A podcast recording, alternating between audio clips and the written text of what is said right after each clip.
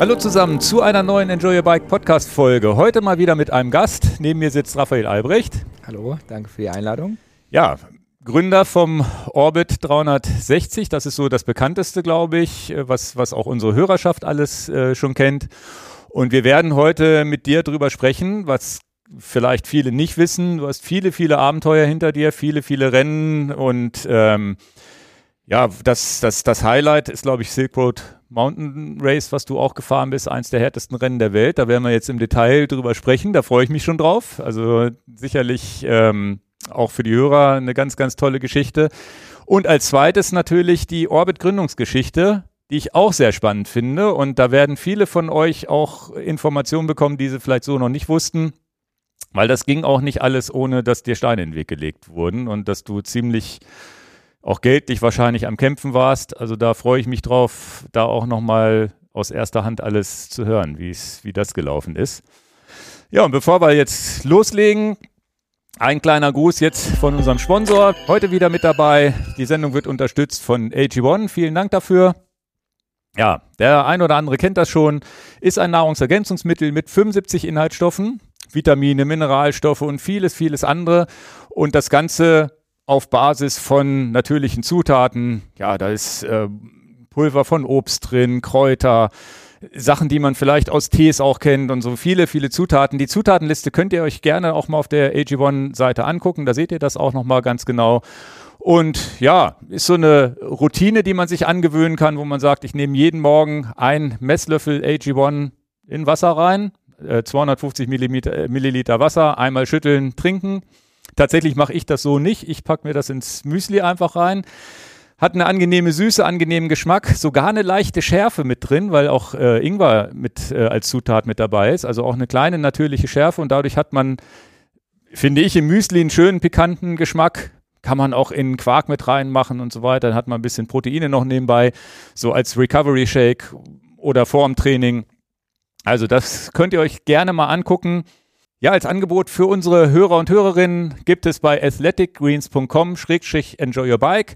Ja, ein kleines Angebot für euch, wo ihr so eine Art Starter-Pack bekommt, wo auch fünf Travel Packs mit dabei sind und auch ein Vitamin D3 mit K2 kombiniert. Ist eigentlich ein ganz cooles Ding, ist wie so ein Nasentropfenbecher, wo man einfach so einen Tropfen ins Müsli auch reinmachen kann. Geschmacksneutral, Vitamin D hält ein ganzes Jahr lang, nutze ich auch. Und ja, einfach auf athleticgreens.com-enjoy your bike gehen. Da findet ihr auch noch viele weitere Informationen. Für alle, die hier bei YouTube sind, im Hintergrund sieht man das auch nochmal. Man kriegt so eine Dose dazu im Starterpack, Messlöffel und auch den Shaker. Ihr habt jederzeit Kündigungsrecht, 90 Tage Geld-Zurück-Garantie. Also ihr könnt das wirklich risikofrei testen alles. Und das Abo ist auch jederzeit anpassbar, also auch mit dem Lieferrhythmus und so weiter. Also alles risikofrei testbar. Alle weiteren Informationen unten, unten in den Shownotes und jetzt geht's weiter mit unserer Sendung. So, ja, dann legen wir mal los mit, äh, und zwar ist die erste Frage an dich natürlich überhaupt erstmal, jetzt haben wir, habe ich ja im, im Intro schon gesagt, dass du Ultradistanzrennen gemacht hast. Wie ging das Ganze denn los? Wie bist du zum Radfahren gekommen? Ja, also hallo erstmal. ähm, ich bin zum Radfahren gekommen 2017. Da ähm, in meinem ersten Job nach der Uni war ich damals in der Unternehmensberatung und Prüfung und hatte mal viel. Ich hatte neun Monate Hardcore-Arbeit, super viele Überstunden, gar kein Leben mehr und dann drei Monate. Auch so richtig diesen, diesen Business-Werdegang, den du eingeschlagen hättest, also auch richtig mit Geld verdienen schon? Also direkt aus dem Studium ja, raus, ja. Hardcore, 60, 60 Stunden Woche, so das wie man es. Das wäre noch schön gewesen. Okay. ja, also ne, im Master damals mit einem Praktikum begonnen, dann Werkstudent und dann bin ich irgendwie, hatte ich keine anderen Ideen, was ich machen sollte und war dann da schon so drin und dachte, ja gut, da lernt man viel und dann mache ich das jetzt erstmal. Ist auch ja so ein, so ein Ding, wo man im Hamsterrad gerne auch mal drin bleibt ne, mit ja. allem und natürlich auch, wenn einem das Spaß macht, sicherlich ja. auch lukrativ. Und ich bin froh, dass ich es, dass ich es rausgeschafft habe. Also wirklich. Ähm, War das denn gleich 2017 oder erst später? Nee, das war 20, 2017 bin ich eben mit meinem kleinen Bruder, der war damals zehn. Also ich habe einen ganz, ganz, ganz kleinen Bruder. Du kennst ihn, glaube ich. Ja, ja, ja. Festival, genau. Ja, ja. Ähm, Der ist doch Also- auch dieses, die, auf dem Festival dieses Genau, die- Rundrennen die mitgefahren. Wheelies. Ja, ja. der hat die Wheelies Der kann auch gut Radfahren für sein Alter, Auf jeden ne? Fall. Ja, ja, Ja, ja. ja. Tricks kann er. ja. Ähm, genau, wir sind damals ähm, über die Alpen gefahren, so ein bisschen durch. Ähm, ich hatte super viel Urlaub und äh, habe dann meine Mutter gefragt, ob ich mir meinen kleinen Bruder schnappen kann, weil 20 Jahre oder 18 Jahre Distanzunterschied. Da war es so ein bisschen, ne? Ich war eher so immer ein bisschen mehr Onkel als wirklich Bruder. Mhm. Dann dachte ich, wäre es cool, einfach mal ein bisschen Zeit zusammen zu verbringen. Und ähm, ja, damals hatte ich gar kein Rad. Ich habe eigentlich komme aus dem Tischtennis. Ich war früher Ah. Leistungssport Tischtennis, war auch auf einer Sportschule, zweimal täglich Training gehabt, war bis zum Jugendalter solide und dann irgendwie, als die Uni losging, dann kam die, ja, dann kam Uni dazu, dann kamen Freunde dazu, dann kam eine, eine neue Stadt dazu.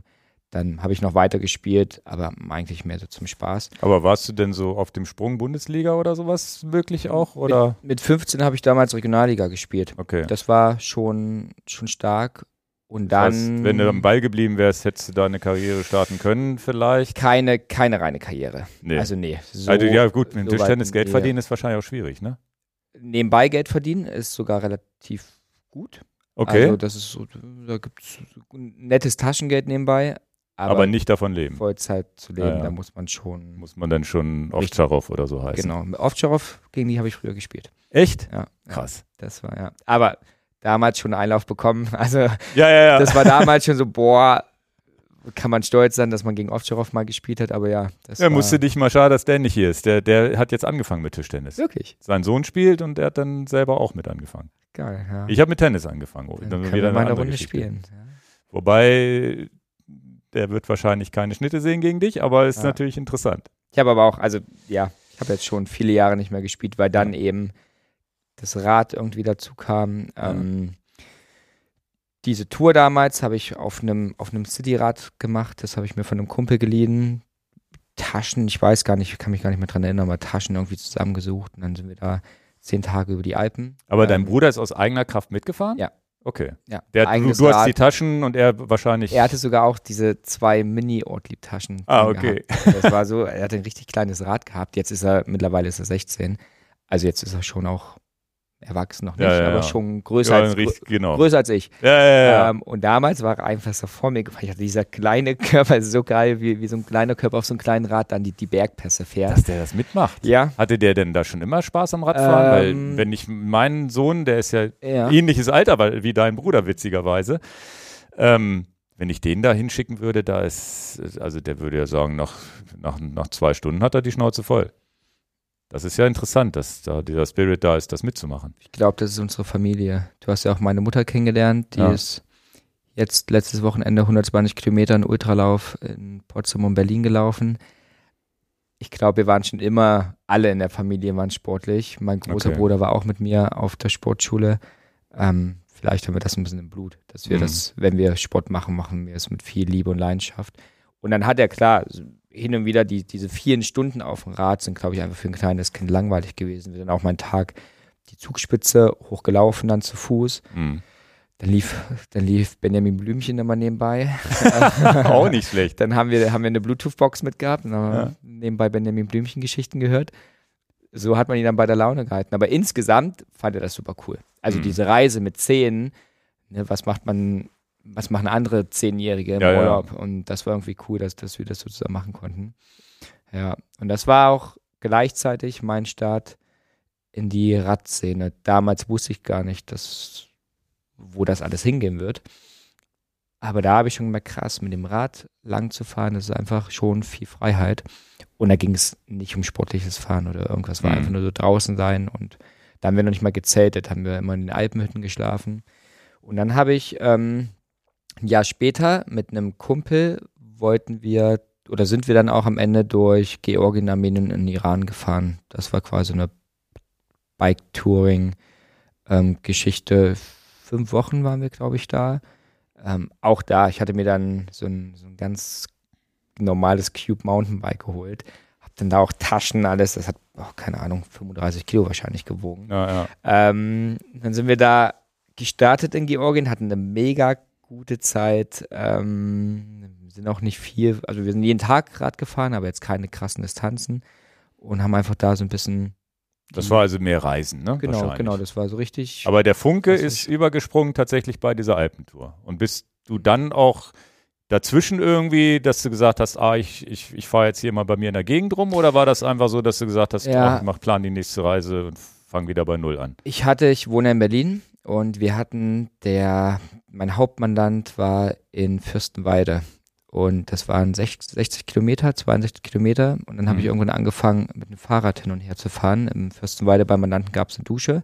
Ich habe das immer so gut geplant, dass ich morgens oder dass ich montags mit dem Auto hingefahren bin, habe meine Sachen da hingebracht, habe das alles in die Dusche abgelegt und bin dann danach die Tage mit dem Fahrrad relativ hin und her gefahren. Mhm. Und 62 Kilometer morgens auf dem Mountainbike und abends wieder zurück. Das war ein gutes Training. Mhm. Und da habe ich dann schon gemerkt, oh, das, das liegt mir, das macht mir Spaß. Cool. Ähm, und bin dann, die Reise haben wir geplant, weil wir eigentlich keine Lust mehr hatten auf die Backpacking-Reisen. Irgendwie so von Hostel zu Hostel mit Rucksack drauf. Mhm. Und immer schon viel Abenteuer, aber dann ist man trotzdem wieder auf die Busse angewiesen oder je nachdem, wie man sich mal fortbewegt hat.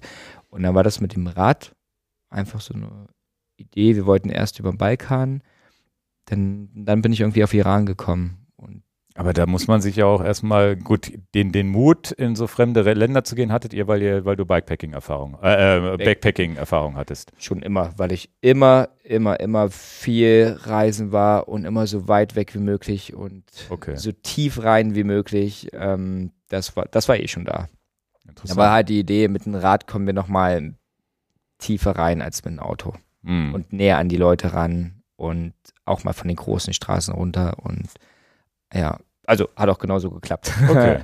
die Reise war der Hammer, einer meiner schönsten Reisen überhaupt und auf dieser Reise habe ich dann zufällig ähm, den Instagram-Account vom Silk Road Mountain Race kennengelernt. Instagram habe ich damals, habe ich nie gehabt Mhm. Und wir dachten so, komm, ich, ich war unglücklich mit meinem Job, wusste, dass ich das eigentlich, dass die Zeit da irgendwann gekommen ist zu gehen und dachte dann, hey, Radfahren macht mir Spaß, ich habe keine Ahnung, wo mich das hinführt, aber wir machen jetzt mal so einen klassischen Instagram-Account von so einer Radreise. Mhm.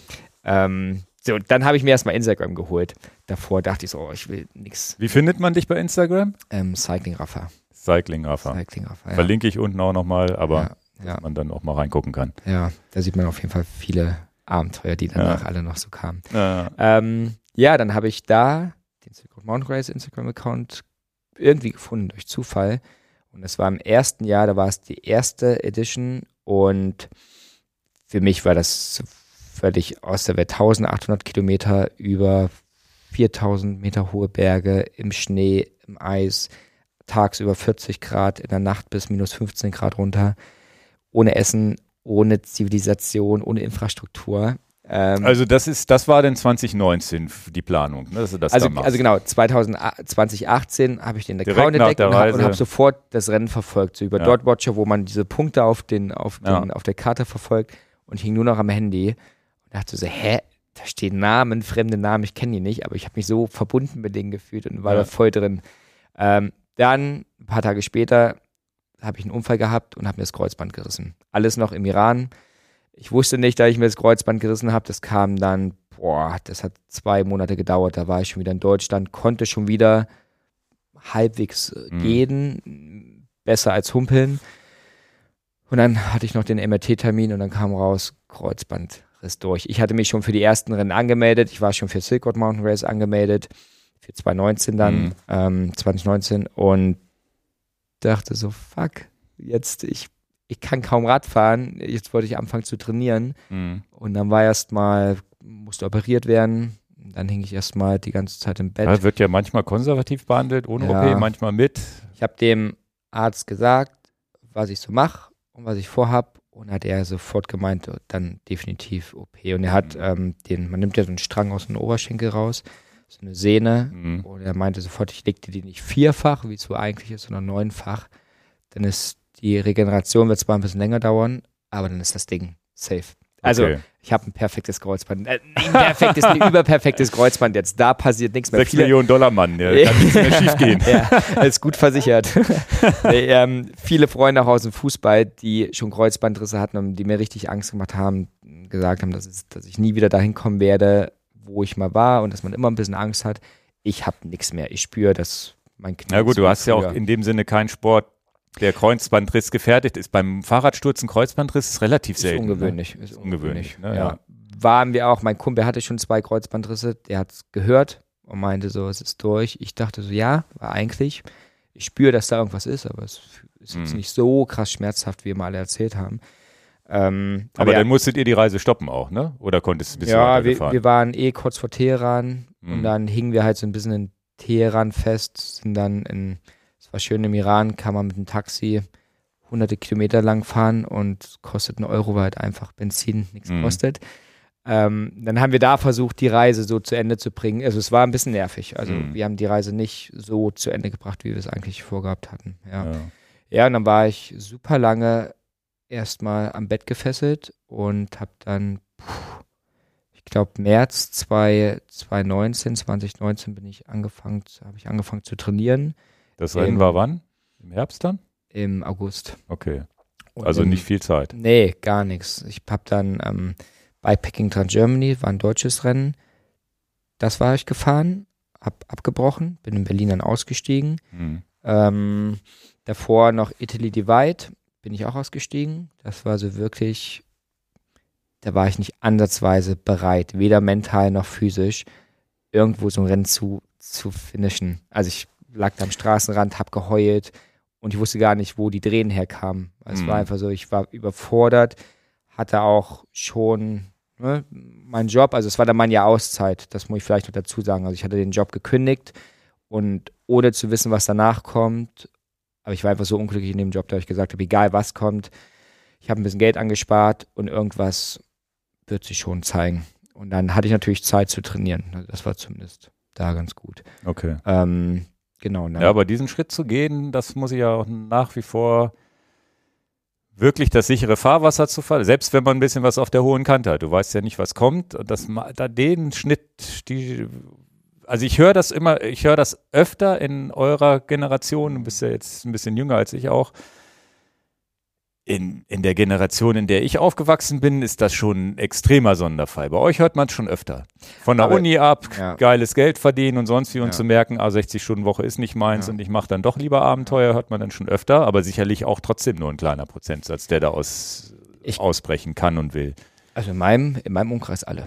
alle. Ach, okay. Ja, da geht jetzt. Ist nicht Jonas Deichmann, hatte der nicht auch so einen Werdegang, Genau. der war auch Business vorher. Ja. Irgendwie Der unterwegs. ist ja immer noch Business.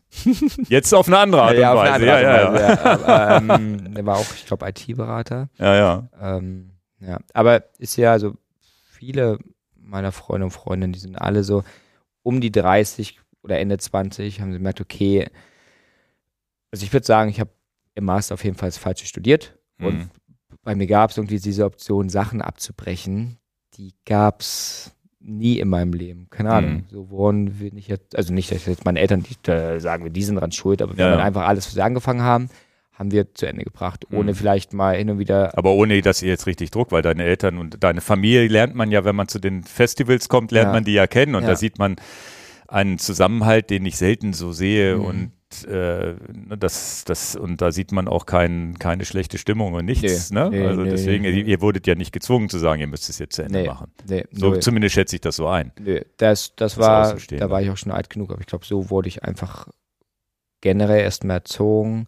Auch mit Tischtennis, wir haben das alles immer sehr, alles, was wir gemacht haben, haben wir mit sehr viel Leidenschaft gemacht und auch schon mit Zug zu Performance. Jetzt Mhm. nicht krass verbissen, also da stand niemand dahinter Ja. und ist durchgedreht, wenn wir mal ein Spiel verloren haben. Aber wir waren schon sehr traurig. Das ist auch mal früher, als wir jünger waren, die ein oder andere Träne geflossen, Mhm. wenn man Spiele verloren hat. Ähm, Na gut, aber ohne das kannst du auch nicht sagen, ich fahre so ein Silkwood genau, äh, Mountain da Race. kommt es Also halt, genau. Ja. Die, diesen etwas Wettkampf-Ehrgeiz, wir hatten ja schon viele andere Gäste und äh, hier schon, die auch das hatten, die dann sa- gesagt haben, ja gut, irgendwo muss diesen Spirit haben. Wir hatten ja, eh, wir hatten ehemalige Radprofis hier, Mike, Mike Kluge und Kai Hundertmark und so. Ja. Musst ja, irgendwo musst du das Gehen haben, dass du gewinnen willst. Ja. Sonst bist du halt einer, der sagt, na, dann mache ich halt eine schöne Radreise nur. Ja. Das äh, ist schon, schon interessant, dass man diesen Spirit ja schon haben muss. Ja, genau. Das hat mich wahrscheinlich so die, die Vorbereitung für das Silk Mountain Race war genau das, warum ich es am Ende geschafft habe. Also ich mhm. war weder ein starker Radfahrer, noch hatte ich Erfahrung, auch draußen mit den Elementen umzugehen. Was macht man? Wie, wie gleitet man sich auf dem Rad, wenn es wirklich von der einen auf die andere, es gab eine Situation am Berg, da bin ich kurz, kurz, habe sogar, nur, nur in der Bib-Hose bin ich gefahren, habe sogar mein T-Shirt und zwei Minuten später kam das Medienauto zufällig vorbei und ich lag gerade auf dem, auf dem Boden dann und habe mir, habe mich eingekleidet, war härtester Hagel kam. Ich war von oben bis unten bedeckt. Meine Hände waren bedeckt, ich hatte Überzie Überzieher an, äh, sogar mein Helm habe ich so eine, so eine Mütze, so ein Cap drüber ja. gezogen. Ähm, damit, ich glaube, das ist einfach eine gewisse Härte, die man so ein bisschen im Leben hatte, die ich da dann mitgebracht habe. Und ja, das war das erste Rennen, was ich dann tatsächlich gefinisht hat. Ich hatte am. Ja, aber ähm, lass uns mal ruhig äh, das, das, das Silk Road Mountain Race. Mhm. Ich kenne das ja nicht so im Detail. Was, was, wo ist das? Wo geht das genau lang und wie, wie muss man sich das vorstellen? Wie sind da die Bedingungen? Wie viele Startplätze gibt es? Ähm, Startplätze, ich glaube, wir waren damals 100. Mhm. Jetzt gibt die Rennen sind ja, werden ja gerade alle relativ groß. Ähm, ich glaube, das ist jetzt bestimmt auf 250 hochgegangen oder so mittlerweile. Ähm, es ist in Kirgistan. Wir sind damals in Bishkek gestartet und in. Wo, wer weiß jemand, wo Kirgistan liegt? Ich weiß Kirgistan ähm, ist. Ich bin in, geografisch. In den ganzen Stan-Ländern, süd, südlich von Kasachstan. Okay. Ja, ja, ja. Also ne, Tadschikistan, ähm, Usbekistan, mhm. Kirgistan, drüber ist Kasachstan. Da sieht man, dass ich nie bei, bei Backpacker-Touren nee. gemacht habe. Westlich ist ähm, China, wir sind sogar an der, Chi an der chinesischen Grenze ein ganzes Stück lang gefahren. Ähm, das Okay, aber jetzt kann ich mir was drunter vorstellen. Ja. Mitbergigste Land auf der Welt, so ähnlich wie die Schweiz. Also mhm. ähm, ich glaube, die Durchschnittshöhe, boah, ich glaube, irgendwas zwischen zweieinhalb und 3000 Metern ist die Durchschnittshöhe vom Land. Also alles. Also ihr seid immer in dünner Luft. Ja. ja okay, ja. krass. War auch ein Thema. Ja, ja, ja. Als wir gelandet sind, bin ich sofort in den Nationalpark und habe mir mein Zelt mitgenommen, zwei Plastiktüten, einen großen Rucksack und bin auf, ein, auf 3,8 hoch und habe so lange da abgehangen, bis das Essen weg war. Und da gab es einen so einen einen so einen kleinen zwei, zweimal zwei Meter, nicht Stellplatz, es war alles steinig, es war ein mhm. Felsen, aber da konnte ich mein Zelt irgendwie hinpacken und habe ich da zweieinhalb Tage oben abgehangen, war geiles Wetter, habe nichts gemacht, ein Buch mitgenommen, um, um, mich erstmal an die Höhe zu gewöhnen. also Anfang, akklimatisieren. Mh, Hat man Anfang, dir das vorher gesagt oder war das jetzt einfach so, ach, ich mache das jetzt mal so? Ne, da habe ich schon ein bisschen recherchiert. Okay. Also ich habe vor dem Rennen super, super viel recherchiert. Ähm, ich hatte auch, dadurch, dass ich neu in der ganzen Radszene war, ich hatte kein Rad, ich hatte keine Ausrüstung. Ich habe das später mal zusammengerechnet, was ich da für Geld rausgehauen habe. Ja, ja, klar. Also, also die, der, der musste ja erstmal dahin kommen. Dann, danach, danach war ich ausgerüstet. Ja, ja, ja. Für, für, jedes weitere Rennen bis heute das ist, also die Sachen davon. benutzt du heute noch. Genau, genau. Das war, ich war einmal richtig viel Geld. Da hatte ich halt Glück, dass ich davor einfach ein bisschen Geld angespart hatte. Und das habe ich dann dafür auch ausgegeben. Was cool war. Weil dann habe ich wenigstens den Sinn in dem ersten Job, dann dachte ich, okay, es waren jetzt irgendwie harte Jahre, es hat mir keinen Spaß gemacht, auch. Naja, aber ohne das hättest du vielleicht gar nicht durchstarten Genau. Also du hast ein genau. bisschen finanzielles Polster braucht man ja, ja wenn man ja, ja. ja. ja, das war der Start dann, ähm, also ist das denn Silk Road? Ist das die berühmte Seidenstraße dann, die man da lang fährt? Ein Teil der Seidenstraße, genau, genau. Also die Seidenstraße, das ist ja eine Logistikstraße früher gewesen. Mhm. Die Wege, auf denen wir waren, da wurde nichts ähm, nichts transportiert. Äh, ja. Das war wirklich, also der erste Pass ist Kegeti-Pass, der ist auf 3800 Meter und oben denkt man nach, boah, ich weiß nicht, 3000 Höhenmeter einfach so hoch. Und wenn man oben ist, auf den Geröll denkt man, okay, ich bin jetzt oben, jetzt irgendwie nur noch runterkommen. Und dann, schade. Die liefere ich nach, die Bilder. Ja, okay. Ähm, weil da sieht man, ich habe dann mich, als ich ja, Wenn du mir die schickst, kann ich ja vielleicht was einblenden. Noch einmal, ja, ja. ja, ja. Ähm, wenn man, ich schickte das eine Bild, Ja. dann war ich unten, habe mich umgedreht und ein Foto davon gemacht und man sieht einfach nur Geröll. Also da Ja, gibt's ja. nichts zu fahren, es ist einfach nur Riesenfelsen. Ja, man, denkt, springt freut sich, Felsen. also man braucht sich nicht auf die Abfahrt zu freuen. Nee, nee, Abfahrt ist oftmals schlimmer gewesen als Was, irgendwie will- was fährt man da? Mountainbike?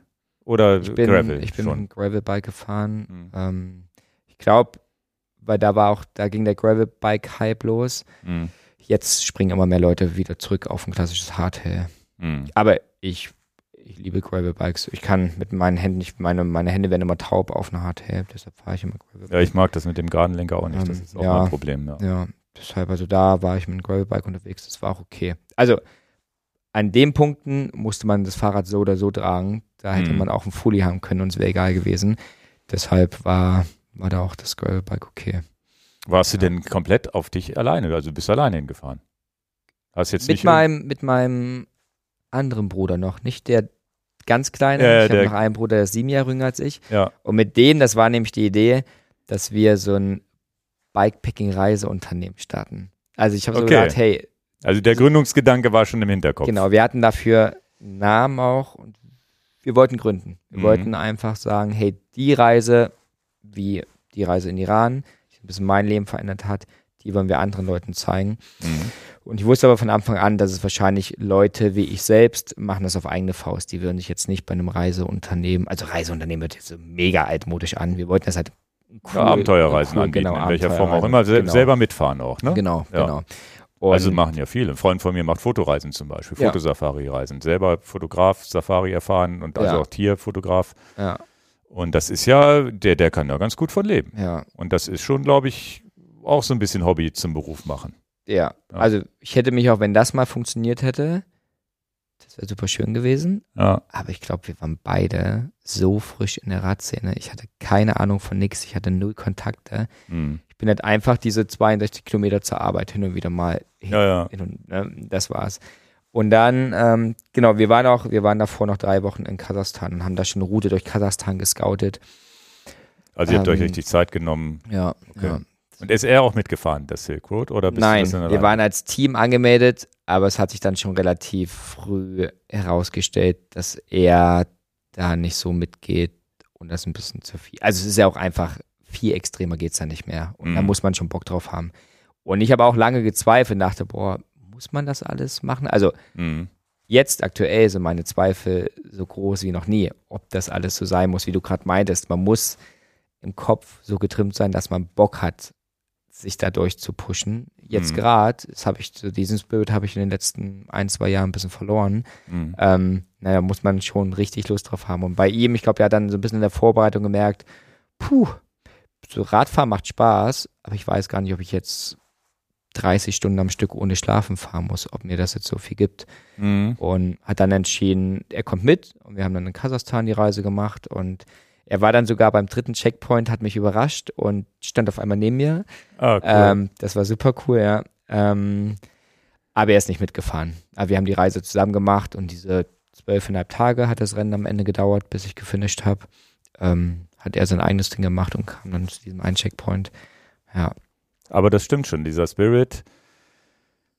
Ich glaube, da ist auch ähm, bei mir persönlich die, die Grenze, wo ich sage, ich muss, ich fahre gerne mal so ein, hier deine Orbitstrecke, irgendwo eine Orbitstrecke, wo ich weiß, ich bin nach 13, 14 Stunden, wenn es so ein ganz hartes Ding wie bei uns im Deister ist, bin Ja. ich nach 13, 14 Stunden wieder durch. ja, Aber wirklich zu sagen, ich muss auf Zeit fahren, ich muss auf Schlaf, Schlafmangel und sonst wie.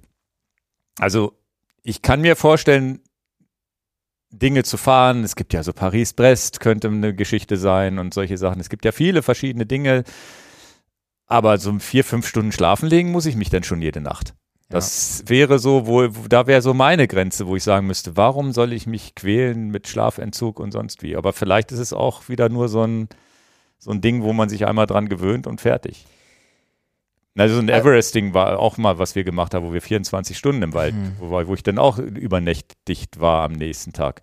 Das geht alles, ne? Aber das nochmal eine Nacht und nochmal eine Nacht und nochmal eine Nacht, ja, gut. Also ist ja vielleicht auch eine Altersgeschichte bei mir, aber Ja, ich habe jetzt mittlerweile bin ich auch voll weg von diesem, ich fahre drei Tage lang ohne Schlaf durch. Das war am Anfang für mich das, das Größte überhaupt. Das war irgendwie so krass zu schauen, wie weit kann man es noch ausreizen und immer weiter treiben.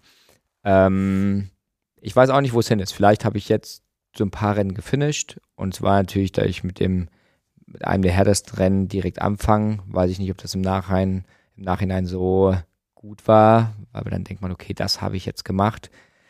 Alle anderen fährt man mit links, was, Ja, ja, null, ja. was null so ist. Stimmt nicht, ne? Nee, genau, man null. denkt man. Ja, ja.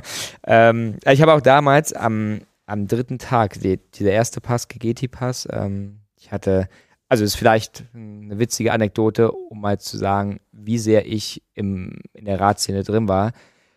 Damals wusste ich noch nicht mal, was Übersetzung oder so bedeutet. Und dann kam, ich hatte mir ein neues Rad dafür aber noch geholt. Ich kam tatsächlich mit diesem alten Cube-Rad, bin ich zu einem Radladen in Berlin gegangen und gesagt, hier, ich will da Tubeless drauf haben und ansonsten fahre ich mit dem Rad. Das war so eine Alu, das war ein Mhm. Alurad, richtig schwer.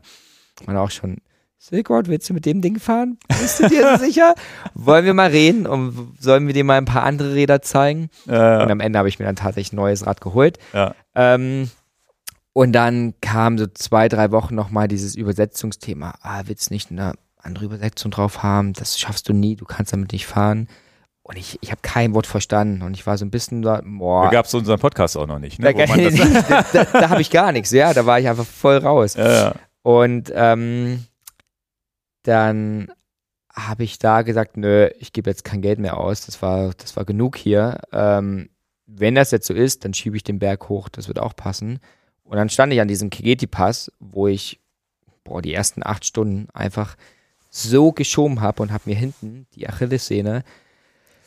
Ich habe das nie wieder gesehen. Das war ein. Also an, an dem Tag ging es noch und am zweiten Tag war ähm, Bengt, Bengt Mhm. Stüller, der dann auch zwischendurch am Anfang bei Orbit mit drin war. ja. Habe ich da kennengelernt. Am zweiten Tag bin ich so eine Wiese runtergefahren, dann lag er da gerade und hatte, alles war nass und er hatte in der Mittagspause kurz sein Zelt rausgeholt, dass es trocknet. Und dann habe ich mich zu ihm gesetzt und meinte so, boah, irgendwie meine Achillessehne tut weh. Hab die Socke runtergezogen und das war einfach, das Bild kann ich auch nachliefern. Ja. Das war eine, eine blaue, fette Wurst hier hinten dran. ja, ja, ja. Und ich gedacht, ach du Fuck, was geht denn hier? Mhm. Und dann, ja, es Bengt noch ein paar Minuten weitergefahren und ich hing erstmal da und Kriegt man erstmal einen Schreck, ne? genau, und dann habe ich kurz gewartet und als ich dann wieder aufs Rad bin, dann hat es richtig wehgetan. Davor habe ich es irgendwie nicht richtig wahrgenommen. Ja, solange man in Bewegung ist. Ne? Ja. Und dann habe ich, ähm, der vierte Tag war eigentlich so ausgestiegen, ich kann nicht mehr weitermachen und hab, hatte eine WhatsApp-Gruppe gemacht mit allen Familien, Freunden, Freundinnen, hab dann da schon reingeschrieben, to das ist jetzt ein weiteres Not Finish, keine Ahnung, boah, ich bin gerade super traurig, hab da auch so ein bisschen geweint, dachte, Mhm. Mann, jetzt bin ich hier einmal um die Welt geflogen, das war so mein, mein Ziel für dieses Jahr, ich wollte dieses Rennen finishen und hab's dann doch nicht geschafft. Hatte aber noch nicht offiziell gescratcht. Ich hatte dem Veranstalter noch nicht Bescheid gesagt, gegeben, weil ich eh Mhm. kein Internet hatte. Mhm. Hab dann da 24 Stunden in meinem Zelt abgehangen. Hast du den Schlaf nachgeholt? so, ein- so ein, so ein Ein-Personen-Zelt. Also Ja. auf 3600 Höhenmeter. Das ganze Feld ist an mir vorbeigefahren. Ich habe immer ein bisschen, bisschen, bisschen, bisschen mit denen gequatscht. Mhm. Und dann am nächsten Tag musste ich sowieso noch 20 Kilometer ähm, weiterfahren, weil ich irgendwie da wegkommen musste. Und dann kam ich zu einer Kreuzung, Asphalt, links ging es zurück nach Bischkek, das wäre quasi Das wäre das Do Not Finish gewesen. Genau. Ja. Und, und rechts wäre es dann in Richtung chinesische Grenze gegangen. Da wusste ich aber, dass für die nächsten 200 Kilometer nichts kommt und dass es super tough ist. Und das war Mhm. alles so auf 3500, 3600 Höhenmeter. Also es war super hoch Mhm.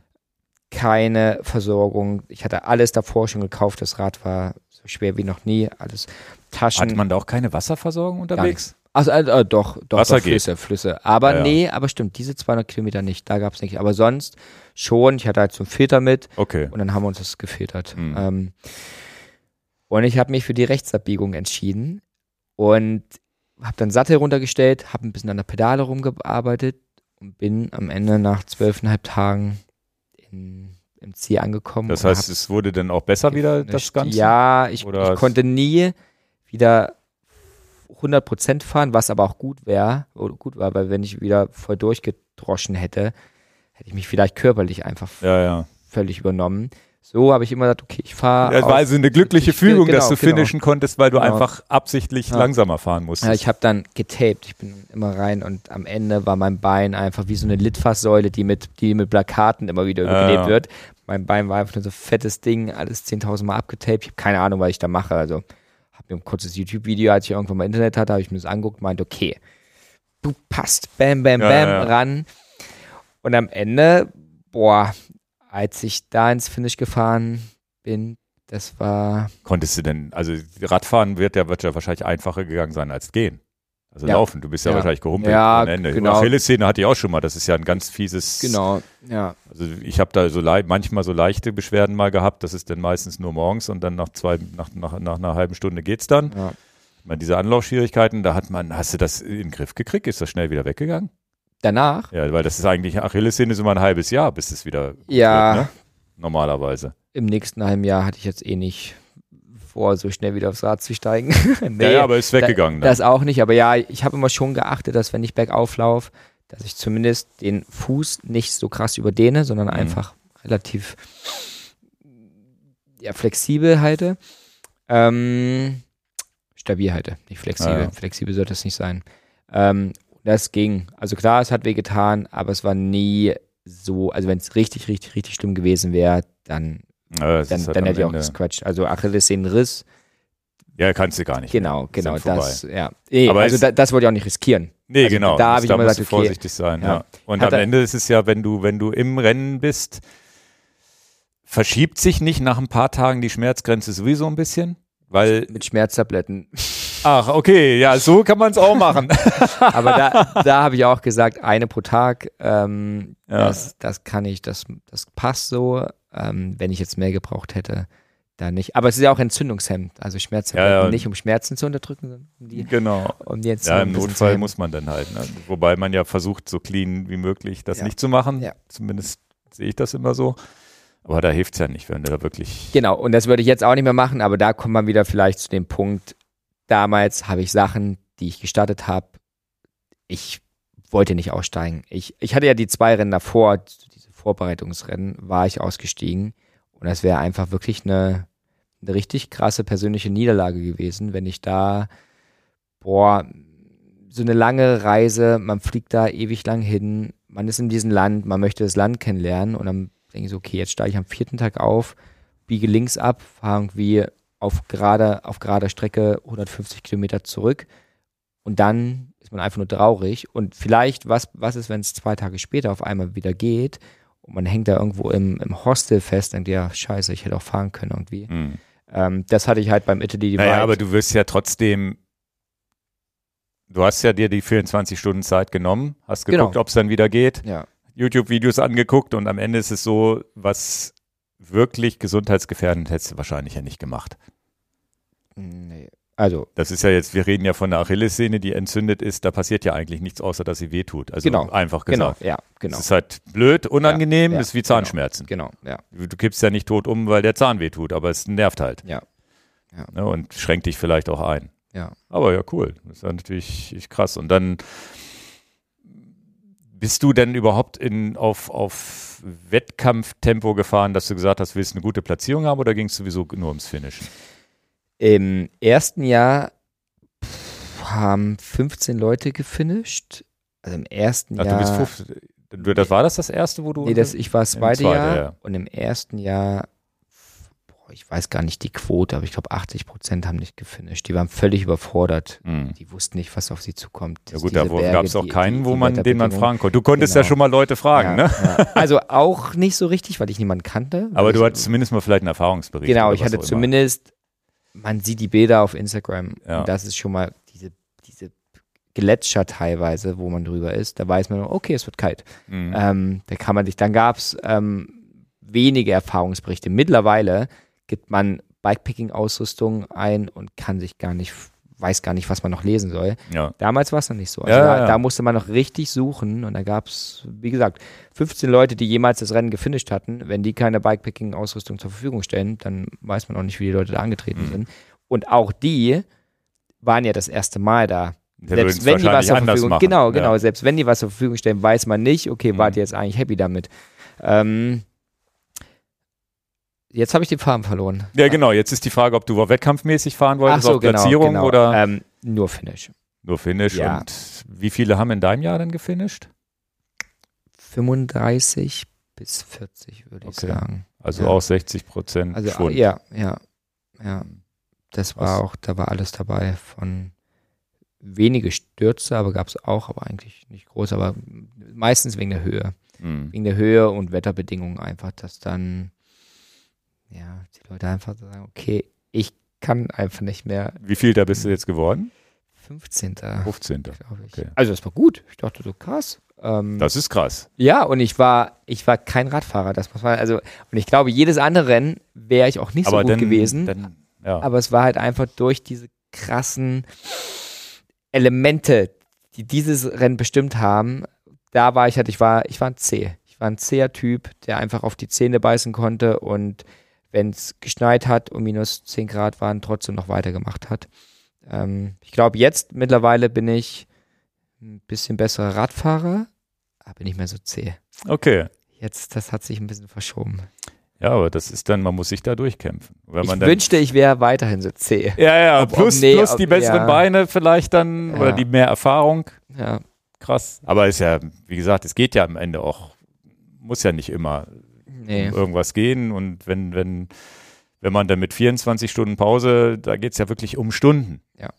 Ja. Die, die mal die zwischenliegen. Das finde ich auch immer ganz spannend, wenn ich solche Rennen beobachte, dass es da ja um Stunden geht. Ne? Dann Ja. gibt es dann vielleicht mal so ein paar Profis, die ein bisschen näher beieinander sind. Da sind jetzt auch wirklich sind ja echte Profis jetzt auch bei den, auch hier äh, durch dieses Rennen durch Deutschland, trans, äh, das Rennen durch Europa, wie heißt es, trans, Transkontinental. Transcontinental, wo dann wirklich ein Strasser mitfährt und sonst Ja. wie. Da ist ja jetzt auch ein, ein Shift gewesen, wo, wo, wo, es da, wo dann doch mit zwei, zwei Ligen unterwegs sind, die, die das vielleicht so hobbymäßig machen und die da voll Profis sind. Ja. Damals war es, glaube ich, ja fast Hobby nur, ne? Da war ja nicht annähernd irgendwie. Gesponserte Leute. Also Geld zu gewinnen gibt es ja eh nicht. Und Ja. dann, es gibt jetzt schon mittlerweile immer mehr gesponserte Leute, was ein bisschen den Vibe auch verändert hat. Also in Kirgisistan war es halt einfach Abenteuer. Das war Mhm. nur Abenteuer. Ich muss sagen, damals, das hat mir besser gefallen, für mich persönlich. Ich verstehe den Hype, weil ich es auch selbst, ne, ich habe den Hype wahrscheinlich ein bisschen mitgemacht. Ich finde es Mhm. auch geil, wie es alles war. Aber klar, alles, was cool ist, wird irgendwann groß und dann ja, wird es ein bisschen kommerzieller. Ich, Professioneller. Genau, ich Ausrüstung wird bin so ein bisschen von den, von den Charakteren früher, die haben mich mehr angesprochen. Das waren so einfach zähe Leute, die Bock auf Abenteuer hatten. ja. Ähm, ja. Und klar, Und Die- keine Rad, und viele, viele wahrscheinlich, die gar keine Radsportler waren. genau, die Die irgendwo einfach her gesagt die haben, irgendwoher Abenteuer genau, und ich mache das genau. mal mit und gucke, ob Ja. ich durchkomme. Ja. Ja, ja. Ja. Spannend. Ist auf jeden Fall, ne, man muss schon viel opfern. Ich hatte auch nach Kirgistan dachte ich so, ja, jetzt habe ich das Rennen gefinisht. Das Atlas Mountain Race kam dann ein halbes Jahr später. Genau, Da- da können wir jetzt ja mal rüberschwenken. Atlas Ja. Mountain Race war 2020 Anfang, ne? Noch Anfang als 2020. kurz vor Corona. ja, ja. Ähm, ja, hatten wir ja gerade im Vorgespräch Ja. schon. Ich, wir hatten gefinisht und beim Finish kam so das erste Mal diese Nachricht, es gibt jetzt ein Virus. Und Ja, wir hatten, wir waren noch im, im Februar auf La Palma, haben wir unsere Radreise La Palma gemacht, Mhm. ähm, Freunde. Und da war es das erste Mal auch am Flughafen. Seien Ja. Sie vorsichtig, da könnte, so war so ein Ja. Schild, könnte so ein Virus sein, ne? Bitte, Ja. bitte Hände waschen. Aber da war, das war Februar, da war noch nicht annähernd irgendwie an Lockdowns oder irgendwas zu denken. Wann, wann war Atlas genau? auch Februar und dann halt zum Ende hin gab es den Lockdown schon. Also Februar 2020 oder März 2020. ja, März ging das mit den Lockdowns dann, los. genau. Ja. Da Und das zurück. äh, Atlas Mountain Race, für die, die es nicht kennen, das ist, geht doch durch Marokko, ne? Marokko. Ja. Genau, 1000, 1150, ähm, ich glaube auch 20.000 Höhenmeter. Das war hart. Da war ich schon, da war ich schon fitter. Also ich war Da dann, warst du fitter und hast wahrscheinlich gedacht, ist ja einfach jetzt gegenüber Kirgistan, ne? nee, nee, weil ich wusste, dass es verhältnismäßig noch mehr Berge gibt Okay. auf die kürzere Distanz. Ich war aber dann in der Zwischenzeit, das war so mein Gap Year, da war ich dann in Mexiko, Guatemala und Belize und bin da super viel Rad gefahren. Und da habe ich gemerkt, boah, es wird. Und da war ich auch noch so richtig motiviert, ähm, das voll durchzuziehen. Also das heißt, Atlas ging dann schon an den Start, wo du gemerkt hast, oh, jetzt werden meine Beine besser, jetzt kann ja. ich auch mal gucken, ja. dass ich versuche, mit ein bisschen weiter vorne zu fahren. Genau, und beim Atlas wusste ich, dass das Rennen zu früh wird, weil so viel kann ich gar nicht aufholen in so kurzer Zeit. Aber da war ich vom Kopf zumindest schon so eingestellt, wenn ich dann zurück nach Berlin komme, habe ich Bock, richtig zu trainieren und will da ganz gern mal, also diese Top-Top-Leute, da kommt man nie ran. Das, mhm. Also die sind so weit weg. Aber so immer so diese, diese Top 10 Prozent, da habe ich mir gesagt, da mhm. würde ich gern mitfahren, dass man, wenn man auf diese Dot-Watcher-Liste guckt für die Leute, die von außen zuschauen, dass man nicht irgendwo so mittendrin meinen Punkt sieht, ja. sondern schon irgendwie, ah, okay, man geht die ersten Namen durch und da kommt irgendwo Raphael. ähm, ohne, ohne dass man jetzt erstmal suchen musste und blättern musste. Ja, ja, ähm, aber dann habe ich auch schnell gemerkt, ich, was dahinter steht. Also was hinter diesen Sportarten mit Training.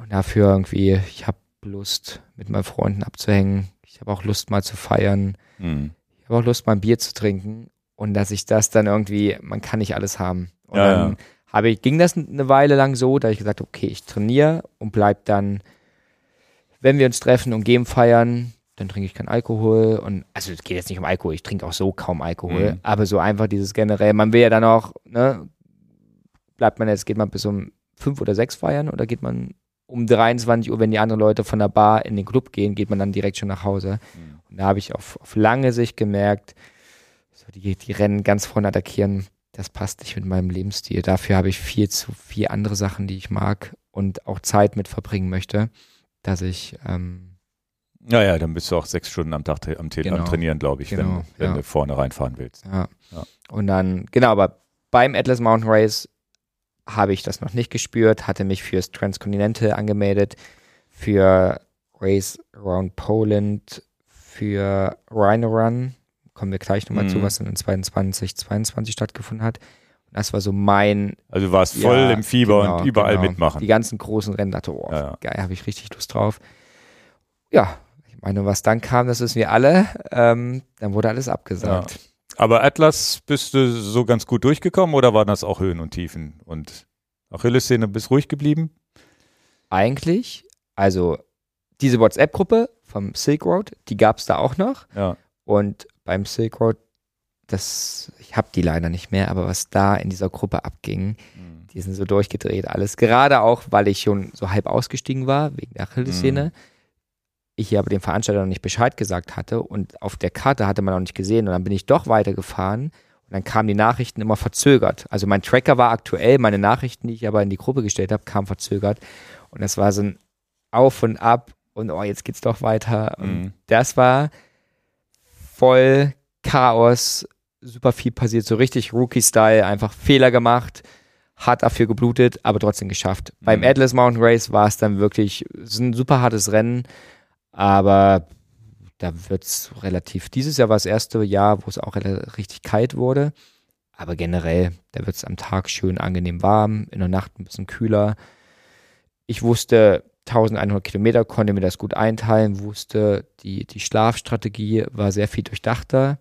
Am Anfang bin ich einfach immer wie so ein Irrer drauf losgefahren und dachte so, okay, das, was ich langsamer bin als die anderen auf dem Rad, fahre ich halt einfach nachts durch und schlafe halt nicht.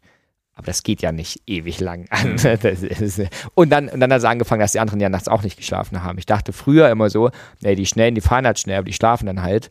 Ach dann, so. Dann komme ich so wie so eine langsame Dampflok einfach hinten ran. Ja, ja, ja. Aber so ist es ja null. Also, ja, keine Ahnung, habe ich früher mal einfach so mal angenommen.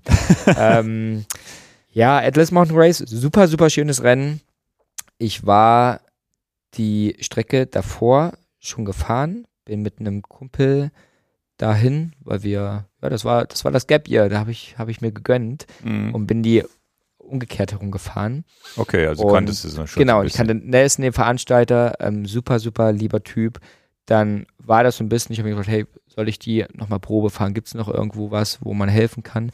Dann sind wir die verkehrt herum Probe gefahren und dann kam ich quasi ein paar Monate später zurück und bin das dann im Rennen gefahren.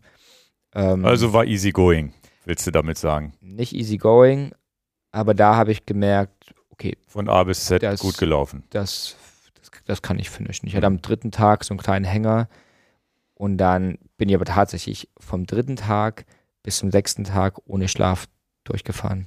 Also drei Tage, zwei Nächte. Nachdem ich ja davor schon kaum geschlafen hatte, Mhm. bin ich einfach durchgefahren und ich, ich weiß jetzt nicht mehr, wie das möglich war. Also Mhm. es, ich weiß auch, wie ich am, ich bin, als ich im Ziel ankam, vor die Fensterscheibe gelaufen. Das weiß ich noch. Ging so ein, das Hotel hatte quasi so eine Veranda, Ja, so eine Terrasse und ich habe nicht mehr wahrgenommen, dass die Tür geschlossen war und bin einfach direkt vors Glas gerannt. ähm, Krass. und ich fand's cool. Also ich bin da so angekommen im Ziel und habe mich selbst hart gefeiert dafür. Mhm. Dachte, Mann, so richtig auf die Schulter geklopft und geil, gut durchgezogen.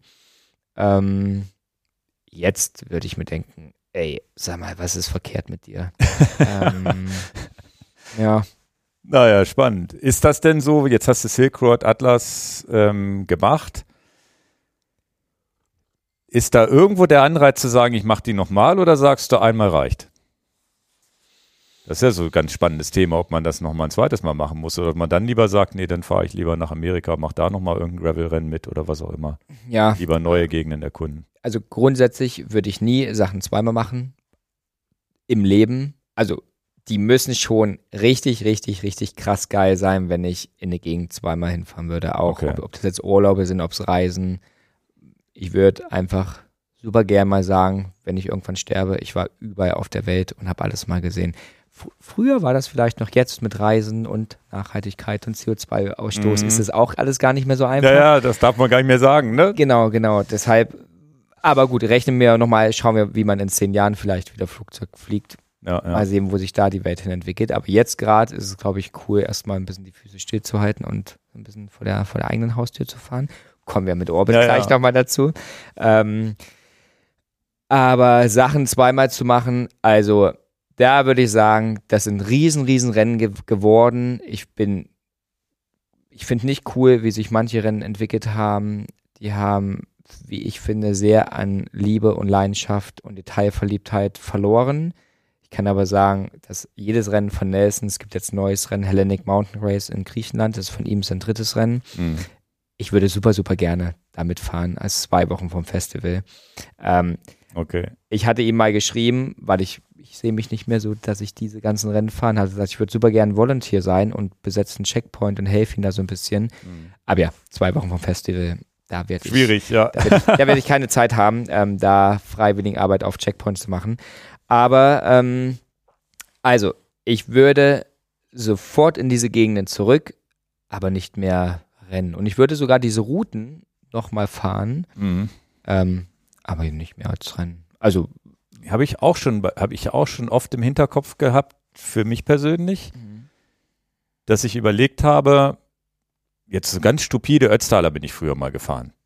Und dann war das ja, ist das so ein Riesending. Und da, wo ich, habe ich immer schon im Hinterkopf gehabt, ach, das fahre ich irgendwann nochmal für mich. Und so ähnlich sehe ich es auch tatsächlich bei diesen Langstreckensachen, wo ich sagen kann, naja, wenn ich mich jetzt anmelde, ist vielleicht auch mein Lebensumstand mit Familie und einer Firma dahinter und sonst, wie, wenn ich mich jetzt für September für irgendwas anmelde, dann habe ich ja diesen festen Termin und Ja. dann muss da hin. Und dann habe ich vielleicht doch irgendwie eine Verletzung vorher und kann nicht hin. Und habe diese Verpflichtung das ist, ich, ich bin da ja momentan eher so freiheitsliebend unterwegs, dass ich sage, naja, ich entscheide mal, vielleicht fahre ich in zwei Wochen dahin. Was aber auch irgendwie cool ist, dass man, ich, wenn du sagst, Verpflichtungen, Termine, die fest sind, dann hat man irgendwie trotzdem wieder so einen Punkt, wo man vielleicht drauf hintrainiert. Ne? Also, ge- gefühlt kann man jetzt immer, man kann immer alles machen. Man macht Das stimmt, man- aber man das ist, das sich. ist für viele ein wichtiger Punkt, ein Motivationspunkt zu haben, um Mhm. überhaupt zu trainieren. Den habe ich aber Genau. nicht, weil ich Ja. trainiere sowieso. Ja. Ich habe Okay. eher, ich gucke eher, dass ich mich beim Rennen nicht irgendwie zu viele Rennen oder mir irgendwas kaputt mache, damit ich nicht mehr trainieren kann, weil ich irgendwie hinterher zu kaputt bin. Also ich habe, Okay. das ist mir viel wichtiger, dass der Alltag sportlich ist. Und ich hab die Rennen hin und wieder, trainiere aber nicht. Auch schön. Ja. ähm, Transcontinental und so, da hast du dich ja überall angemeldet. Bist du das denn auch alles gefahren dann danach noch? Jetzt wurde ja alles abgesagt. Ach, das war dann alles gecancelt. Ja, das wurde alles gecancelt. Das einzige Rennen, ähm, was ich jetzt noch gefahren bin, was dann später stattgefunden hat, war jetzt Rhino Run in Südafrika und Namibia. Das war jetzt, aber bist du nicht 21 Bad Badlands? Hab ich ah, noch stehen? ja, genau. Badlands war dann noch so ein Zwischending. Das war, ähm, ich war ja dann in so einem im Team, im Endeavor Project mit Votec. Mhm. Und da ähm, haben wir ganz kurzfristig über das Team noch zwei Startplätze ähm, bekommen. Und da bin ich mit Marion, Marion Swiftnick, gestartet, die die Frauenwertung gewonnen hat. Mhm. Marion ist badass. Wir waren gestern in Berlin erst noch kurz eine Pizza essen. Ja. Ähm, sogar auf dem Alurad. Das ist, glaube ich, die einzige und erste Frau jemals, nicht nur bisher, sondern es wird es auch, glaube ich, nicht nochmal geben. Die, das Rad konnte irgendwie nicht fertiggestellt werden, was für das, nicht für das Rennen, aber das neue Rad von Botek Mhm. damals. Und dann haben sie ihr ein Alurad gegeben und sie hat das Ding auf ein Alurad gewonnen. Ähm, Na gut, ist auch nur ein Kilo mehr, oder? ja, ist es ein Kilo mehr? Ein bisschen. Also So, wir haben, also wir haben zwei? schon mal hochgehoben und Ja, gut. es war schon ein Unterschied. Ja. Na gut, Ähm, aber hast du es in den Beinen, hast du es in den Beinen. Ja, das stimmt. Und vor allen Dingen, hat sich im Kopf gesagt, und ja, okay, dann mache ich das jetzt so. Die Und Frage ist, ob das Fahrradgewicht so eine Riesenrolle spielt, wenn man sowieso alles voll mit. Ja, nee, aber hat. nee, nicht bei Badlands. Das ist, äh, das waren 600 Kilometer, da ist nicht viel am Fahrrad. Also, Ach so, okay, das ist dann das ist, schon das Performance. Ist, das ist auch, genau, das ist auch nicht so Abenteuer, da ballern Das die ist Leute mehr so. Performance-Rennen, Ja. Ich habe auch, ich hatte morgens, genau, also ich bin das noch gefahren, relativ unvorbereitet. Das war nach der zweiten Orbit-Saison, nach dem ersten Festival. Die Gegend ist der absolute Wahnsinn. Also ich bin selten so schön Rad gefahren wie dort, ähm, konnte aber auch nicht trainieren und dachte, ich habe mega Lust, klar, ich fahre Mhm. da trotzdem mit. Ähm, und hab da morgens noch ein bisschen umgepackt, habe mein, meine ganzen Schlafsachen rausgeschmissen und bin dann doch auf Risiko gedacht, weil ich dachte, komm, wenn ich es gerade nicht in den Beinen habe, dann mache ich das Rad noch ein bisschen leichter. Ja. Und lag dann in der ersten Nacht kotzend mitten in der Wüste da. Also ich lag wirklich so auf dem Boden, ich konnte meinen Kopf nicht mehr heben. Ich habe einfach direkt vor mir hingekotzt und lag ohne Klamotten. Nachts wurde es halt auch schon Hm. nicht super, super kalt, aber richtig frisch. Und das war, glaube ich, ja, das war einer der Momente, wo ich dann realisiert habe, boah, wenn ich es nicht richtig machen kann, und das konnte ich zu dem Zeitpunkt nicht. Zu dem Zeitpunkt konnte ich es nicht wegen Orbit, weil es einfach, Da hast du richtig gearbeitet auf war. einmal wieder, ne? genau, ja. genau. Aber, also, wenn ich ganz ehrlich bin, ich könnte es auch nicht, wenn ich einen mega entspannten Job hätte, weil dann müsste ich so viel, so viel Einschnitte trotzdem in anderen Lebensbereichen Aber das war Überlastung. Oder Das war, war nie, oder war ein Infekt, den du Nee, dir da reingehandelt Das war hast? komplette Überlastung. Krass. Also danach gab es Marius, Marius war ja auch schon mal hier. Genau, der Genau. die, die Orbit-Serie, die erste, glaube ich, gewonnen, hatte. Das ne? war das Jahr quasi. Ja. Ähm, und ich habe Marius ähm, dort, Marius hat sogar noch ein paar Meter, paar Kilometer vor mir gescratcht. Ich bin noch an ihm vorbeigefahren und irgendwie so zwei Stunden später ähm, hat es mich dann erwischt. Marius hat damals auch gesagt, es lag am Wasser, weil wir haben da Wasser aus dem Brunnen getrunken. Ähm, also ich kann für die anderen nicht sprechen, aber ich kann für mich sagen, ich habe es völlig übertrieben. Ich habe vom ersten Berg, also wir sind in Granada rausgefahren, ging direkt hoch und dann ging es so ein paar Single Trails runter. Ich hatte zwei Flaschen an meiner Gabel, äh, jeweils ein Liter, also zwei Liter Wasser schon an der Gabel dran. Die habe ich verloren, habe es aber nicht mitbekommen. Und dann hat ist ein, ist ein Spanier an mir vorbeigefahren, meinte irgendwann, hey, fähr, fährst du mit den Flaschenhaltern einfach so, weil du Bock hast, oder war da mal Wasser drin und du hast es verloren? Und dann, das war 15 Kilometer nach Start und ich wusste, dass ich nicht ohne den Flaschen fahren kann, weil es kam lange, kommt ja lange lange Streckenabschnitte. genau, genau ja, ja. ich brauchte diese Wasserflaschen, bin dann zurück. Ähm, und da kamen zumindest die Leute, die runterkamen, meinten schon so, ja, ja, die liegen da oben irgendwo, wir haben sie gesehen. Und da wusste ich zumindest, okay, die sind jetzt nicht rausgefallen um den Berg runter und ich finde Mhm. die gar nicht mehr. Ähm, es war aber so ein richtig enger Single Trail und ich musste warten, bis das ganze Feld darunter kam Ja, ja. und bin dann zu Fuß da hochgelaufen und war letzte Position im Rennen, 15 Kilo na Kilometer nach, dem- nach dem Rennen und bin dann den ganzen Tag wie so ein Irrer gefahren und war dann ähm, an Position 25 und bin tatsächlich mit ähm, Alistair Brownlee, der Triathlon-Weltmeister, ja, ja. mit dem saß ich dann am Checkpoint ähm, und kurze Zeit später, zwei, drei Stunden später, hat es mich völlig, ich habe dann noch Kumpel Justinas, der jetzt mittlerweile der Atlas Mountain Race jetzt gewonnen hat. Naja, doch hat schon gewonnen. Einmal Zweiter, der hat jetzt Kranguanche, der hat die ganzen großen Rennen, die es gerade gibt, mm. gewinnt der. Ähm, der lag am Straßenrand, da war so eine Matratze, lag mitten am Straßenrand, er lag da drauf, hatte so ein bisschen Tränen in den Augen und meinte, ey, keine Ahnung, was los ist, aber ich bin mental voll weg und mm. ich, ich, kann irgendwie nicht mehr fahren. Er hat mich gefragt, hey, wollen wir ein bisschen zusammenfahren?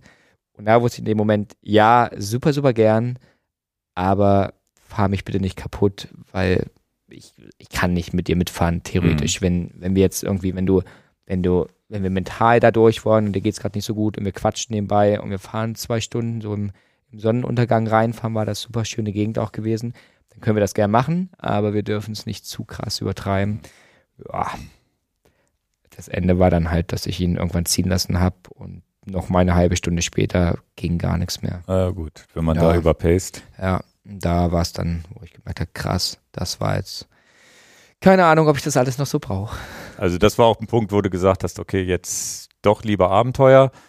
Und dann kam ja auch eins der größten Abenteuer oder eins der schönsten wahrscheinlich auch nochmal dieses, äh, diese, dieser Rhino Run, ne? Im ja. Herbst 2022. Ja. Aber der war ja schon geplant für 2020.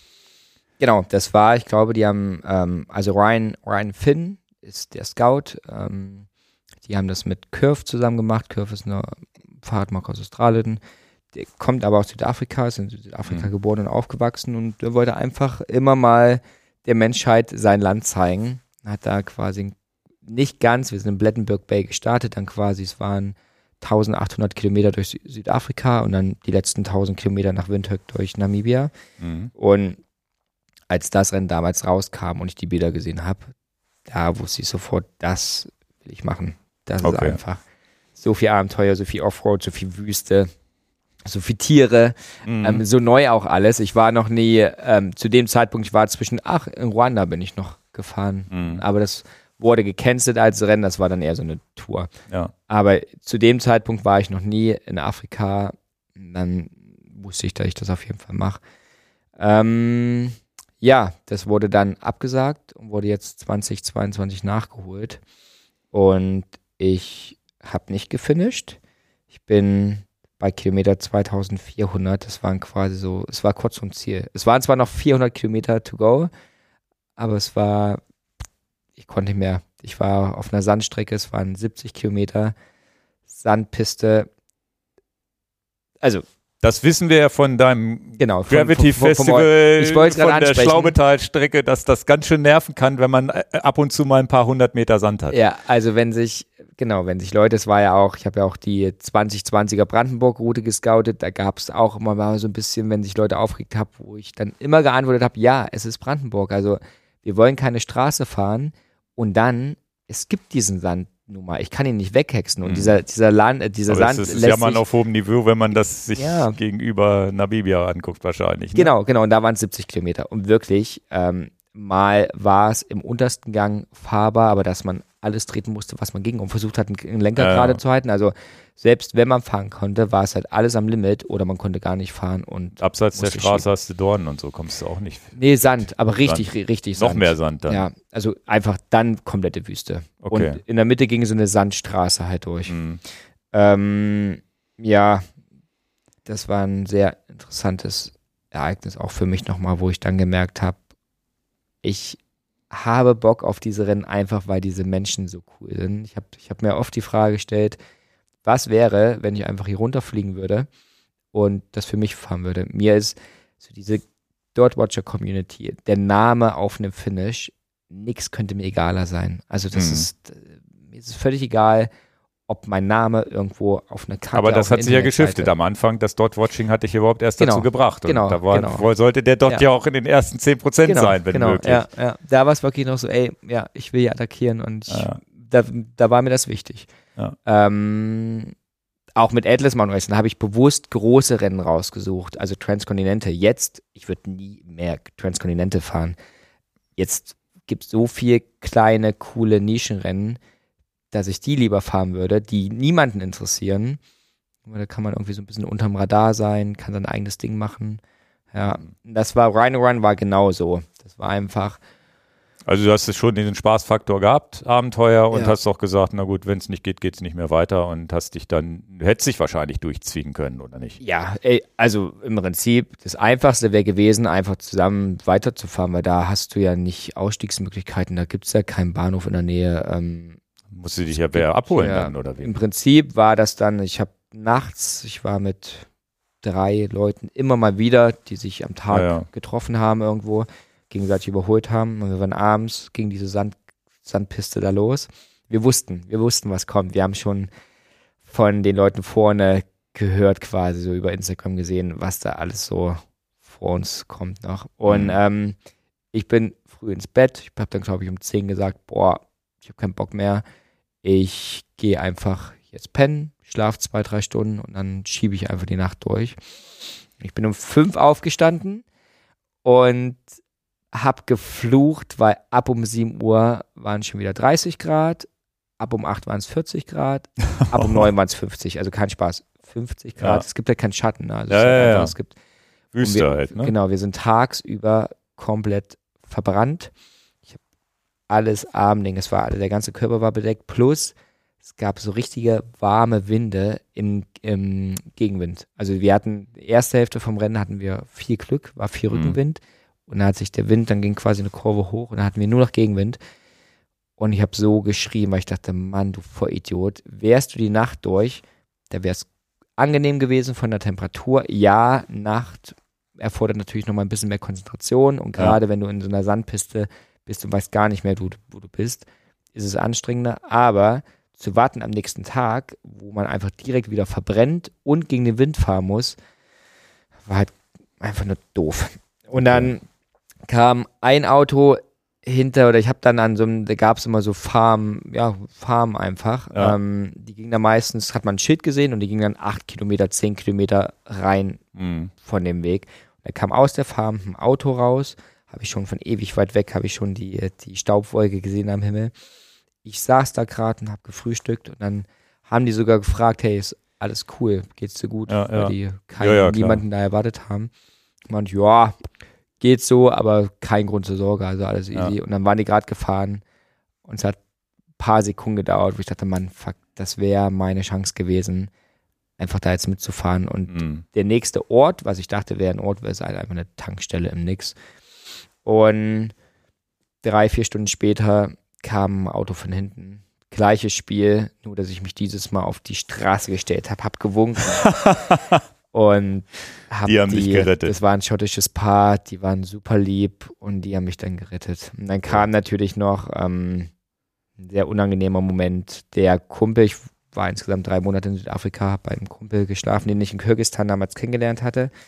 Der Kumpel wird nächstes Jahr 60 Jahre. Der ist, also mal als Beispiel, der ist mein Rennen in Kolumbien gelaufen. Der kommt eigentlich aus der Laufszene. Mhm. Ähm, auch ein 2000 Kilometer Rennen durch Kolumbien durch. Also der, der hat, ähm, in Alaska gibt es einen Iditarod Road Trail, das sind, glaube ich, 1500 Kilometer durch die Al alaskische, also alaskische Steppe. Aber das ist dann kalt da auch und so. Genau, Kite ne? hat er fast einen Finger verloren. Krass. Ähm, also der hat, der ist nochmal so, keine Ahnung, alles, was er erzählt, da denke ich mir, boah, krass. ja, ja, nochmal eine Liga, eine andere Liga. als, ich, ne? als ich ankam, habe Was ich da der Antrieb wohl auch ist, da muss man ein ganz anderes. Also, der macht das cool. Der ist nicht verbissen, aber schon mit Zug. Der trainiert richtig und hat einfach, Okay. den, den gibt es einfach richtig viel zurück, Mhm. diese Abenteuer. Und auch so ein Finish gibt ihm richtig viel zurück. Und das wusste ich. Und wir sind viel zusammen gefahren. Wir haben, ich hatte auch zwischendurch den Veranstalter schon geschrieben und ihm gesagt, hey, ähm, ich glaube, ich verbringe hier Guy, hieß ja mein Kumpel, wir verbringen zu viel Zeit zusammen. Wenn das nicht den Regeln entspricht, dann nehmen wir ein Did Not Finish gerne in Kauf. Wir finishen trotzdem, also für uns alles Mhm. easy. Und ja, ich glaube, das war, das war jetzt kein Rennen wie Transcontinental oder Badlands. Das war einfach nur 30, 30 Dudes aus der ganzen Welt, die Bock hatten, Rad zu fahren. ja, ja. Ähm, und ja, dann bin ich an Guy mit dem Auto vorbeigefahren und musste aus dem Fenster so. Er hat mal, er hat gesehen, dass ich im Auto saß und ich habe das Gesicht, das werde ich nicht vergessen. War einfach Enttäuschung pur. Mhm. Also er hat so geguckt, meinte, Raphael, was bedeutet das? Ich so, ja, tut mir leid, ich bin raus. Mhm. das war nochmal eine unangenehme, ein unangenehmer Moment. Aber dann haben die mich zur nächsten Tankstelle gebracht und ich bin dort wieder ins Rennen eingestiegen und bin dann am Ende die Route, also ich bin außer Acht. Also du hast einfach nur den Sand übersprungen ja. und die Hitze. ja, die Hitze, die war ja weiterhin ganz ja, normal. Ja, klar, okay. die, die Hitze war Aber ganz normal weiter Sand, da. Die Sandpiste ist ja. dann, die hast du dir gespart. Ich habe am Ende diese 70 Kilometer übersprungen und das, was ich vorher meinte, in Kirgistan hätte ich mich zwei Tage später, wenn es mir wieder besser gegangen wäre, hätte ich mich gefragt, fuck, fuck, jetzt geht es mir wieder gut, jetzt bin ich aus dem Rennen ausgestiegen und ich wäre einfach so ja, todtraurig du bist nicht in der gewesen. Liste drin und sonst Genau. und da war es dir egal. Jetzt habe ich gesagt, ey, ich habe mega Bock, wieder ins Rennen aus einzusteigen. Also ich habe dann natürlich dem Veranstalter geschrieben, meinte, hey, Ja, ich ja, habe genau. hier gerade ein Auto genommen, nehmt mich raus, aber wir sehen uns im Windhoek, weil ich habe Bock weiterzufahren. Und das war einfach, ohne dass ich mir jetzt krass was gut reden musste. Also ja, manchmal habe ich mich gefragt, wo ist eigentlich mein Zug hin? Wo ist eigentlich so dieser, dieser letzte Wille hin, diese Rennen zu finishen? Und ist es auch, also es gibt auch irgendwie eine Seite, die ein bisschen schade ist. Aber ich dachte in dem Moment, Mann, ich bin glücklich. Äh, Auf einmal habe ich Tiere gesehen. Ich bin dann, ich saß bei dem im Auto, die haben mir im Fernglas gesehen und auf einmal sind Zebras neben mir gelaufen Mhm. und Giraffen und alles war auf einmal da, was ich davor nicht gesehen habe, weil ich mir immer vom, vom Wind weggedrückt habe und bin so mit 15 km/h Kopf so weggeknickt ja, ja, gegen ja. den Wind gefahren und habe dann gesagt, nee, deshalb bin ich hier. Ich wollte Tiere sehen, ich wollte die Landschaft, Menschen gibt es eh nicht viel da, aber das war mir wichtig. Und dann habe ich noch so, ein, es gibt hier, wie heißt es, die Dünen, die äh, Death, Deadfly, Deadfly, die hohen Dünen in Namibia, das kennt man. Die sind ja auch so Fotomotive, glaube genau, ich, ganz so, so ein oft. bisschen ne? ja. Salvador Dali, sieht ja. so ein bisschen aus. Und das wollte ich unbedingt sehen. Und die Route ging aber 20, 30 Kilometer davon entfernt lang und es Ja. hat einen Nationalpark, man muss da rein. Und dann habe ich auch so gedacht, oh, ich, ich bin jetzt hier runter, das ist ein langer Flug. Ich fand das, das hat mich immer super fasziniert, diese Bilder. Mhm. Und wenn ich im Rennmodus bleibe, müsste ich quasi, entweder sehe ich es einfach nicht Ja, ja. oder ich fahre halt im Rennmodus. Ich war immer ein bisschen schneller als Guy und ich habe dann gesagt, ich fahre da schnell hin, guck mir das an, komm zurück und irgendwann sehen wir uns schon wieder. Mhm. Aber das macht man nicht. Aber du bist ja mit deinem Kumpel auch weitergefahren, den hast du wieder getroffen. ja, also ich habe dann, dann die, die, An das. Das, das schottische Paar, das hat mich da mitgenommen Ja, ja. zu der Tanke. Die Tanke war auch gleichzeitig so ein bisschen der Touri-Knotenpunkt zu diesen Dünen. Ja, ja. Dann habe ich zwei andere aus der Schweiz kennengelernt, habe mit denen da abgehangen, gequatscht und die haben mich am nächsten Morgen mit zu den Dünen gebracht. Wir haben da abgehangen. Dann, als wir wieder zurück waren, war Guy schon durch an der Tankstelle. Mhm. Da haben mir die von der Tankstelle gesagt, ja, ja, hier kamen so zwei Typen, die waren völlig durch. Die haben hier vor der Toilette drei, vier Stunden gepennt, dann sind sie weitergefahren. ja, ja. Und dann, Guy hatte schon, der hat hier Schirmersnack, wenn du den deinen Hals nicht mehr hoch, das hatte der von Anfang an. Okay. Und er ist die ganze Zeit mit einer Halskrause gefahren. Das zeigt Ah, einfach, ja. wie krass der ist. Der ist bei 50 Grad mit so einer fetten Halskrause. Und da meinte ich schon hier, der Typ mit der Halskrause. Ja, genau, der Typ. Und dann wusste ich, die sind ähm, vor. Und dann habe ich sie geholt und bin mit denen dann quasi zusammen gefinisht. Und das Ja, war cool. einfach so eine richtig schöne Geschichte. Aber Hat- ja. diesen Spirit, den habe ich jetzt auch schon in anderen Erfahrungsberichten, ich glaube sogar auch Transcontinental, wo Leute einfach gegen die Regeln verstoßen, weil es nicht mehr anders ging, Ja. in welcher Form auch immer, mussten halt Hilfe annehmen, mussten vielleicht eine andere Strecke nehmen oder was auch immer. Und der Spirit ist aber ja irgendwie noch geblieben, dass die dann sagen, na, ich fahre trotzdem zu Ende. Egal, ob ich in der Wertung bin oder nicht. Oder ich habe einen Checkpoint verpasst und ich fahre Ja. trotzdem weiter. Gab es letztens auch ein Video, Video bei, bei YouTube von so, einem, von so einem Mädel, was, glaube ich, auch viele Leute gesehen haben. Äh, die, die hat auch einen Checkpoint verpasst, wo sie hätte noch einmal abbiegen müssen und ist dann weitergefahren. Ja. Und dann gab es in, mancher, in manchen Stellen kann man dann auch weiterfahren und wird nicht disqualifiziert, sondern kriegt irgendwie neun Stunden, hat die, glaube ich, aufgebrummt gekriegt am Ende. Aber dieser Spirit zu sagen, naja, es geht nicht mehr, ich, ich muss, muss jetzt hier mir helfen lassen. Ich glaube, helfen lassen ist ja schon ein Problem, wenn du dich medizinisch behandeln lassen müsstest Alles. oder so, bist du ja schon raus. Reicht Aber. Ach, Achillessehne könnte ja sein, naja, du gehst zum Arzt, der, der macht dir, macht dir alles, alles wieder gut, macht dir einen Gips rum oder eine Schiene und du okay. fährst weiter. Genau. Und diesen Spirit finde ich aber ja auch ganz cool, dass Ja. wenn Leute sagen, sie fahren dann trotzdem weiter und dann halt eben nicht mehr im Rennmodus und Ja. nicht mehr im Finish-Modus. Und Ja. ich glaube, die Fairness siegt da auch immer, dass man sagt, na gut, dann sagt mein Veranstalter Bescheid, Genau. fertig. Es gibt natürlich im TeilnehmerInnenfeld schon auch verschiedene Transkontinente ist das Rennen, was die härtesten Regeln hat. Da darfst du ja selbst als helfende Person darfst du nicht helfen. Also wenn du jetzt im Rennen bist, hast einen Platten, hast keinen Schlauch mehr und ich komme vorbei und du fragst mich gar nicht, aber ich lasse einfach aus Versehen so mal einen Schlauch fallen und sag hier, viel Spaß, wir sehen uns mhm. im Finish, bin ich direkt auch automatisch disqualifiziert. Das geht nicht so richtig damit einher, wie ich diese ganzen Rennen sehe. Aber was auch völlig okay ist, weil jedes Rennen macht einzelne Regeln. Es gibt genug Rennen. Mhm. Jede Person kann sich aussuchen, welche Rennen man fahren möchte. Ähm, beim Rhino Run, wie gesagt, ich habe mit Guy viel zu viel Zeit verbracht, dass man wirklich sagen kann, wir haben das Solo gefinisht. Aber, boah, wir hatten eine geile Zeit. Mir war es scheißegal, ob da irgendwo eine Liste, und das war, glaube ich, auch so der Spirit vom Rennen, hatte ich ja vorhin schon mal kurz im Vorgespräch gesagt die, das Geld, was wir in Stadtgeld äh, bezahlt haben, wurde gespendet. Es war einfach, es gab keine Checkpoints, es gab keine Sponsoren, die wollten bewusst, das sind, die Australier sind noch mal ein bisschen zäher und härter. So, ich habe da gemerkt, wenn es gerade vom Untergrund, wenn es so richtig offroadig wurde, so richtig sandig, wo ich dann schon so dachte, oh, puh, das ist mir jetzt ein bisschen zu viel. Und ich bin Silk Road gefahren, ich bin Atlas Mountain Race gefahren. Mhm. Das ist, du, wenn wir gleich zum Orbit rübergehen, wenn sich Leute gerade im ersten Jahr damals immer so beschwert haben, oh, das ist nicht fahrbar, dachte mich immer, doch, das ist auf jeden Fall fahrbar. ähm, und das war beim Rhino Run, habe ich gemerkt, als ich an die Grenzen gekommen bin, ging das bei denen erst los. Da war so, okay, davor, das war mir viel zu schnell und wir wollen es ein bisschen ruppiger. Wir, wollen quasi 300 Watt treten, aber uns nur mit 18 km/h bewegen. Das mhm. war so, ja. Also war ein cooles, wer das mal fahren möchte. Ähm, nächstes Jahr ist das nochmal in Südafrika und Namibia. Und danach ist es in Argentinien. Das wird dann wieder spannend für dich, weil es eine neue Strecke wird, ne? Genau. Also ich habe auch nächstes Jahr, ähm, ich habe mich in Südafrika verliebt. Ich wünschte, ich könnte irgendwann mal fahrradbezogen auch irgendwas machen. Ja. Aber nächstes Jahr fahre ich dann nicht. Das ja. fahre ich nicht. Also nee. Aber Argentinien war ich noch nie, wollte ich aber schon immer mal hin und das wäre mal wieder so ein richtig großes Abenteuer. Und ich weiß, das, was die scouten, ist halt einfach ein richtig hartes, gutes Abenteuer. Ja, cool. Ja.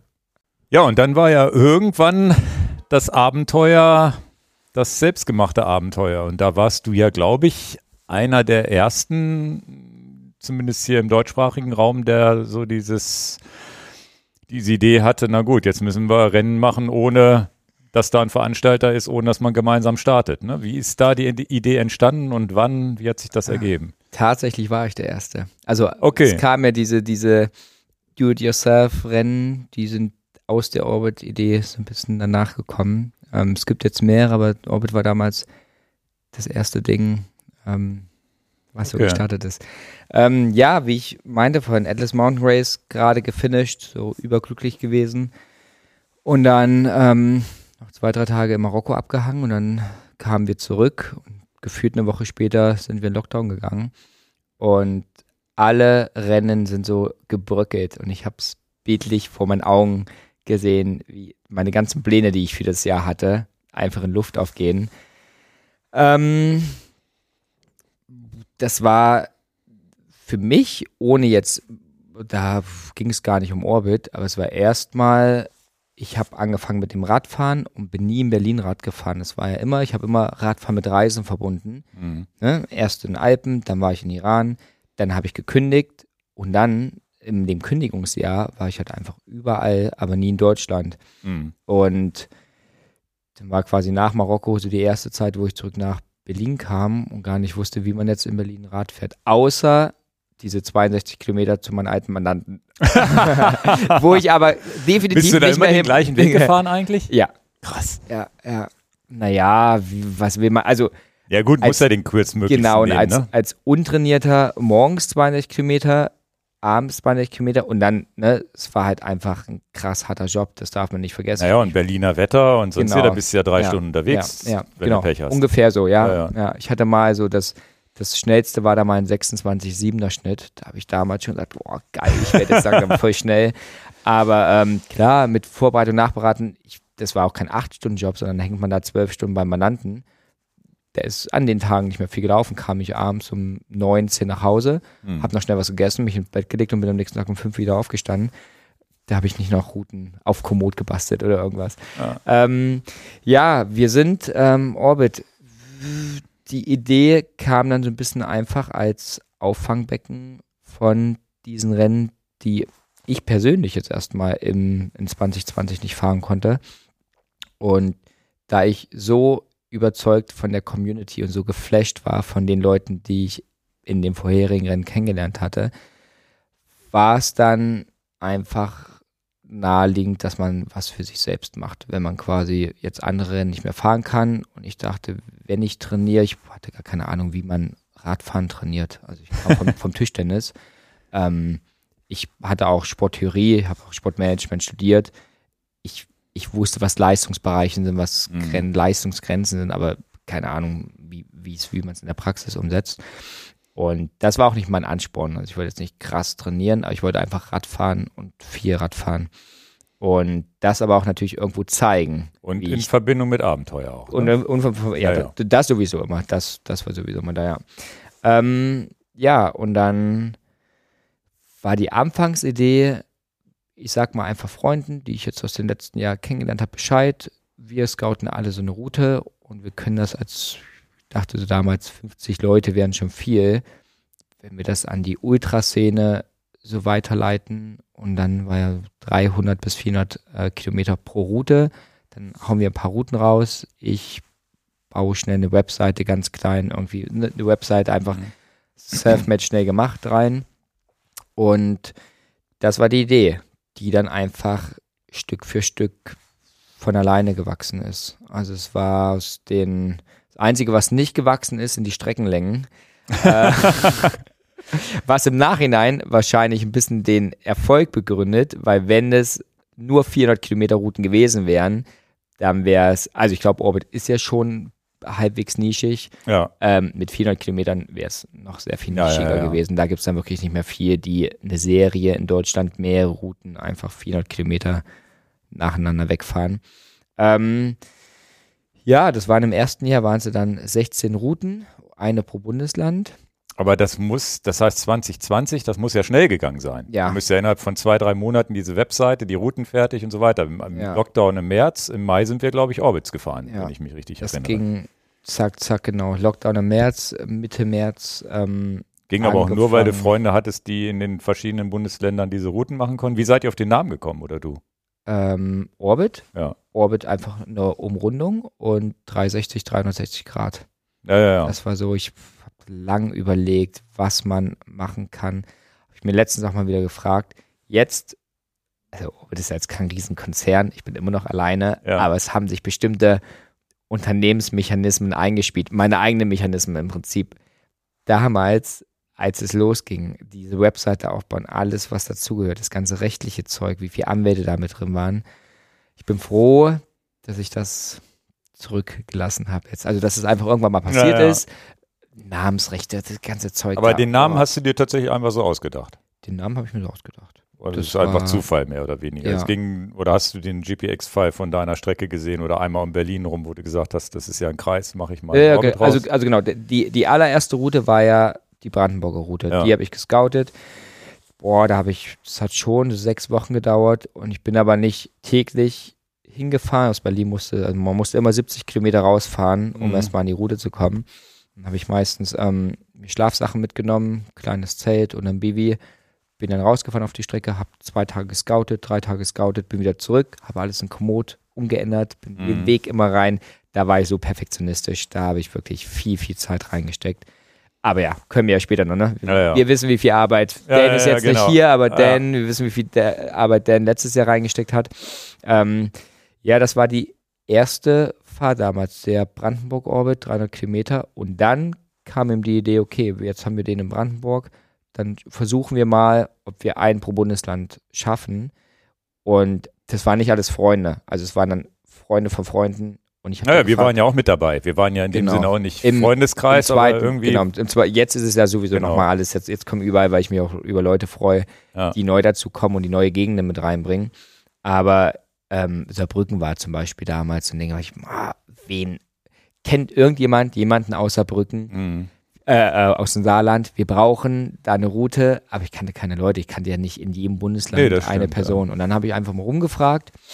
Ähm, Aber war- du hast ja eine Community aufgebaut. Irgendwann kennt Ja, man ja dann. das war- hat man so ein kleines mittlerweile Netzwerk. ist es, Ja, ja. mittlerweile ist es relativ einfach. ja. Ähm, damals war es noch so, hey, wir brauchen, kennt ihr da, wo da jemand, wo da jemand. Dann immer angefangen, die Stimmt, anzurufen. im ersten Jahr waren wir gar nicht dabei. Nee, im ersten Jahr. Da haben wir euch entdeckt und 2021 haben das, rein. haben das hier, Genau. glaube ich, im Podcast drüber gesprochen und Genau. fanden das richtig geil. Ja. Aber dass wir eine eigene Route hatten, war ja erst 21. Genau, ja. Ja. Ähm, und auch am Anfang die Idee, erstmal zu pitchen, das den Leuten zu erklären. Ich war ja selbst, bis dahin gab es immer einen Start und ein Ziel. Man weiß die Distanz, man weiß die Höhenmeter, man weiß grob den Untergrund und wer zuerst da ankommt, der gewinnt. Mhm. Oder die. Jetzt mit Orbit, das war, ich musste es ja selbst erst mal so ein bisschen, ne, das waren ganz viele Baustellen, Bausteine, die da in meinem Kopf rumgefunkt sind. Okay, wir haben verschiedene Routen, man kann überall anfangen auf der Route. Es gibt ein Ranking-System. Das Ranking-System ist so aufgebaut, dass es Punkte für den Orbit an sich gibt. Es gibt aber auch Finisher-Orbits, einfach, dass man den Leuten auch so ein bisschen entgegenkommt, die überhaupt froh sind, eine Orbit zu schaffen, weil es Mhm. sind ja für viele auch einfach Wo es nicht um Zeit geht, sondern genau, einfach Genau, Finish-Gedanke. genau. Ja. Und dann nochmal, wenn es eine Serie ist, können wir ja vielleicht auch irgendwie noch Bonuspunkte einbauen für die Leute, die viel fahren.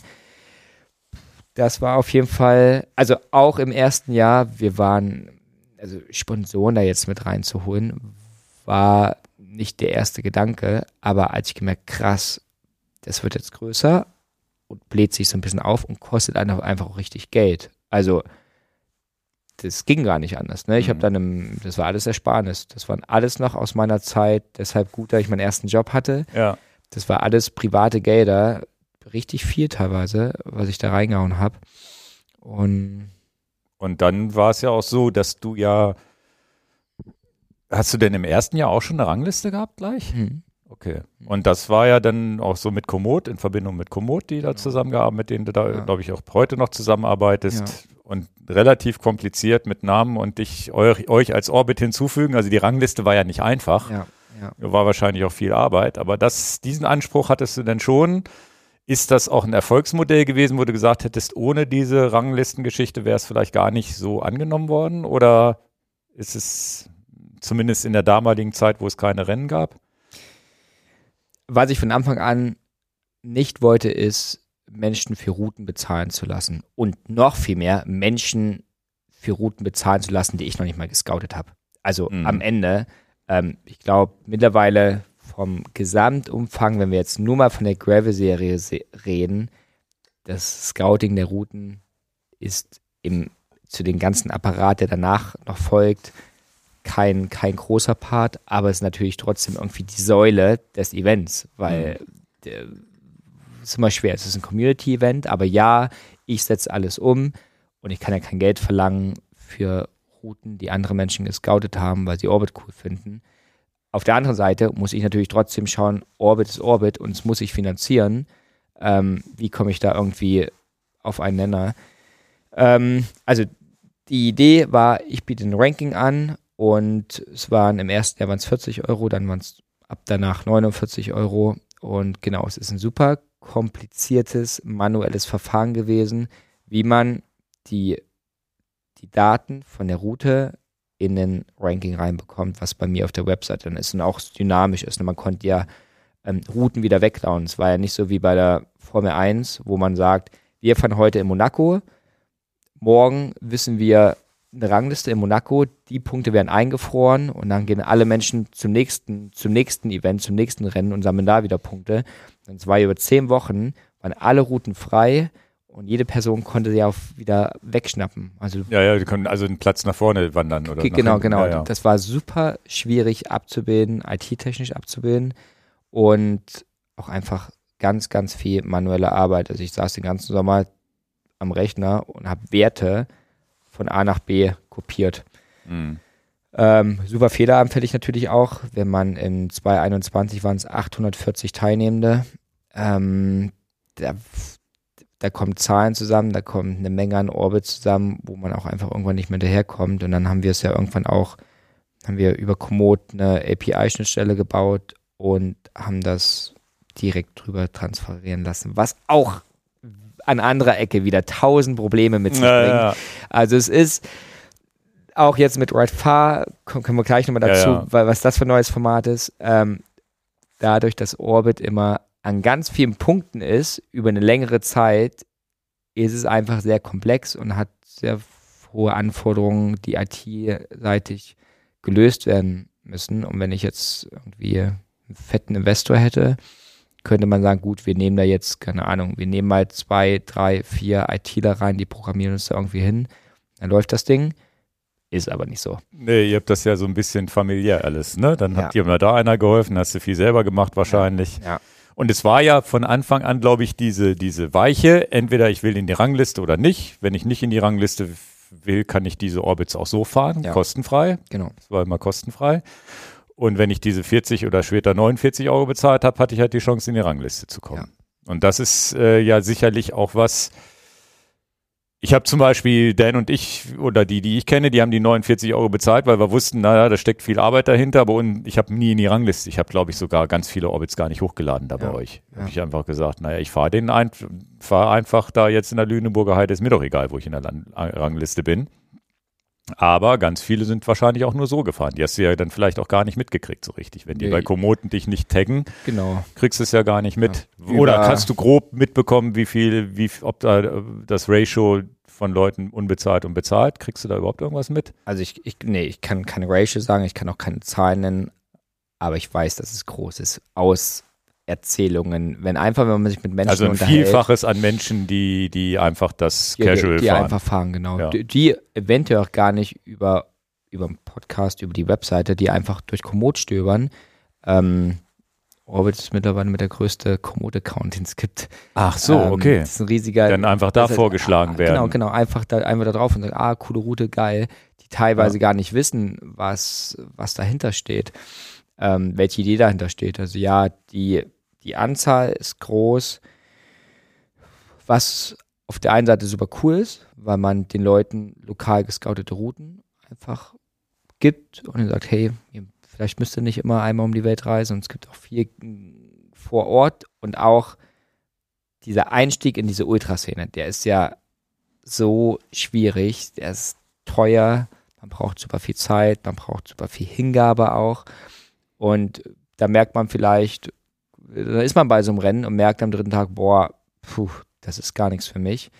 Dann war die Idee, das war da, ist im, ist im zweiten Jahr dann so ein bisschen die Idee gereift, als ich erstmal gesehen habe, wer eigentlich alles in Orbit fährt, dass das nicht die Leute sind, die schon tausende Ultras gefahren sind, sondern dass es so eine Mitteldistanzstrecke ist für Leute, die vielleicht Bock drauf hätten, mal länger zu fahren, aber sich noch nicht trauen. Und dann ging quasi diese ganze Idee, Ja, dann, die okay, haben ja auch immer gesagt, macht einen Overnighter drau draus Genau. oder fahrt das in zwei Etappen Ja. oder kürzt es ab. ja. Ja. Und da ging dann der ganze Gedanke, dass man Orbit so aufbaut, dass, dass es theoretisch in einem Tag für sportliche Menschen machbar ist. Und ich Mhm. glaube, für ganz, ganz schnelle, die es gibt, es gibt Orbit-Zeiten von sechs Stunden, Mhm. ähm, gibt aber auch dann Orbit-Zeiten von 30, 35, 40 Stunden. Aber Genau. ne, Jenseits der 20 ist auch gar nicht, für, Genau, hier für uns genau. in Deister hier ist Genau. das auch gar nicht so un, Ja, und 20 Unwahrscheinlich. Stunden dachte ich, für die, die sportlich sind und Lust auf Radfahren haben, ist das eine gute Strecke. Danach ist man ohne dass man jetzt platt. speziell dafür trainiert Genau. haben muss. Genau. Muss man vielleicht schon mal ein bisschen länger gegravelt sein, aber, Ja. ne, aber das ist so. Ähm, war das denn 2020 eher so, wo du gesagt hast, ja, ich baue mir meine, eigenes, meine eigene Rennplattform, weil ich Bock habe? Oder war das schon so, wo du gesagt hast, das Businessplan im Kopf, das soll mal Geld verdienen? Nee, null. Also wir haben schnell einen Verein, hab einen Verein gegründet, habe sieben Leute gefragt, ey, wollt ihr da schnell mitmachen? Weil irgendwas brauchen wir. Wir brauchen irgendeine rechtliche Einheit, um Hm. das erstmal an den Start zu bringen. Was jetzt auch im Nachhinein, es gab nie ein Vereinskonto oder das lief alles bei mir über privat. Ja. Da kam noch Steuernachzahlungen von ein paar tausend Euro hinterher. Oh. Jetzt erst noch gar nicht lange her. Ja, okay. Wo ich dachte, hä? Das ist so lange her. Und ja, da waren. Also ihr habt einfach nur gemacht, ohne, ich wusste, dass wir halt ohne Gewinnerzielungsabsicht. Ja, einfach war- habt da ja. Bock drauf gehabt. Also wir haben einfach, und im ersten Jahr, vor für, für diese 40 Euro gab es ja noch ein Goodie-Paket sonst waren es 25 Euro. Mhm. Es war einfach so, ich habe das mit, mit Martin Moschek, Bike to Global, der hatte damals gefragt im Podcast, gibt es eigentlich eine Startgebühr? Und war bei Bank noch mit drin und wir haben uns so angeguckt und haben in dem Podcast einfach so entschieden, ja, lass 25 Euro machen. Wir hatten keine Ahnung. Wir hatten, ja, eigentlich brauchen wir es nicht, dachten wir, aber jetzt, wenn man sieht, was für ganze Kosten mit sich kommen, war es fast zu wenig, ne? Bezahlen wir, ja, am Ende war es tatsächlich zu wenig, ja. ja. Aber das war halt einfach so, ja, okay, wir haben jetzt gar nicht dran gedacht, um die Kosten zu decken, aber wir wussten, da kommt einiges auf uns zu. Wie kommen wir so da raus? 25 Euro klingt doch fair. Ist das jetzt zu viel verlangt? Ja, nö. Wir dachten, nur 25 Euro bezahlt man doch gern, wenn man da so ein Event bekommt. Und so kamen, kamen wir auf den Preis. Das war, mhm. da war kein weiterer Gedanke. Und dann natürlich, nach dem ersten Jahr, habe ich dann gesagt, gut, das ging jetzt nur, weil ich keinen Job hatte. Ansonsten wäre das nie umsetzbar gewesen. Und jetzt muss ich schauen, entweder fange ich einen Job an und bewerbe mich wieder ganz klassisch oder ich setze das jetzt so ein bisschen auf die Karte und versuche es weiterzumachen. Das heißt, 2021 ging es dann darum, genau, es gab, Geld zu verdienen. Ja, also ich habe dann Ende, Ende 2020 entschieden. Das ging auch relativ schnell. Ich freue mich im Nachhinein, dass ich da gar keine krass tieferen Gedanken, ich glaube, ich denke da manchmal nicht so tief und bin einfach so schnell so eine Macherattitüde und sage, ja, komm, scheiß drauf, lass das, mhm. ich mach das jetzt einfach so. Ähm, der, was natürlich immer noch ein großer Schritt war, ich musste eine GmbH gründen, weil ich als Vorsitzender des Vereins im ersten Jahr privat für alles gehaftet hatte. Also, ne, ihr, ihr, kennt die ja, Geschichten ja. mit so und dann ähm, hat der Anwalt im ersten Jahr das auch, der hat uns das genauso gesagt, hey, du haftest privat mit allem, was du hast, ähm, falls dir jemand im schlimmsten verstirbt. So, ich bin immer von der Seite ausgegangen, wir bieten Routen an. Ähm, jede Person, die teilnimmt, kann das fahren, wann immer er oder sie das möchte. Man kann einsteigen, wann immer man möchte, wo immer man möchte. Ich habe mich nicht in der Verantwortung gefühlt, dass ich verantwortlich bin für jemand, der vielleicht einen Unfall haben kann. Nicht mehr in der Verantwortung, als wenn die Person einfach Fahrrad fährt. Also ja, ja. Am, am, Ende fährt man Fahrrad auf Weitwegen. Ob ich jetzt diese Route gescoutet habe oder jemand anders die Route gescoutet hat, dachte ich, naja, Unfälle passieren, aber das ist, also ich würde niemals auf die Idee kommen, jemanden zu verklagen, weil ich über eine Wurzel fliege und das ein offizielles Rennen war. Es hat eine Wurzel da. Ja, Weiß ich ja, wenn ich mich für ein Offroad-Rennen ja, anmelde. Deshalb war es im ersten Jahr, wusste ich das von Anfang an, und habe da auch gesagt, ja, so ein bisschen naiv positiv gedacht, wird schon alles passen. Und es hat ja bisher auch alles gepasst. Also ja, ja. passt ja auch. Ähm, aber dann muss ich natürlich im zweiten Jahr, wenn ich das jetzt richtig mache, dann A, kann es bei der Gravel-Serie nicht bleiben und B, die GmbH muss dann gegründet werden. Und das war natürlich auch, das war ein großer Schritt. So mhm. aus dem, aus dem, okay, ich bin jetzt ein Jahr Rad gefahren, dann haben wir jetzt mal ein Orbit-Projekt, ist auch Spaß und auf einmal, okay, das ist mein neuer Job. Mhm. Wo ja dann auch einiges an Druck direkt dahinter steht. Ja, ja Verantwortung, ne? Und es geht ja auch darum, du musst ja deinen eigenen Lebensunterhalt damit genau. auch irgendwie dann. Also irgendwann ist ja das Geld von dem tollen Job aus der Vergangenheit ja auch mal ja. weg, vielleicht. Genau. Ja.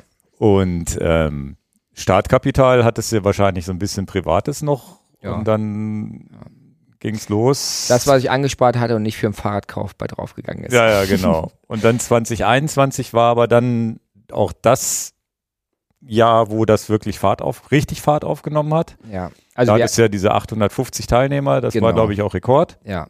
Wir hatten, wir hatten ja 2020, kam dann hinten raus ähm, noch Sponsoren, ähm,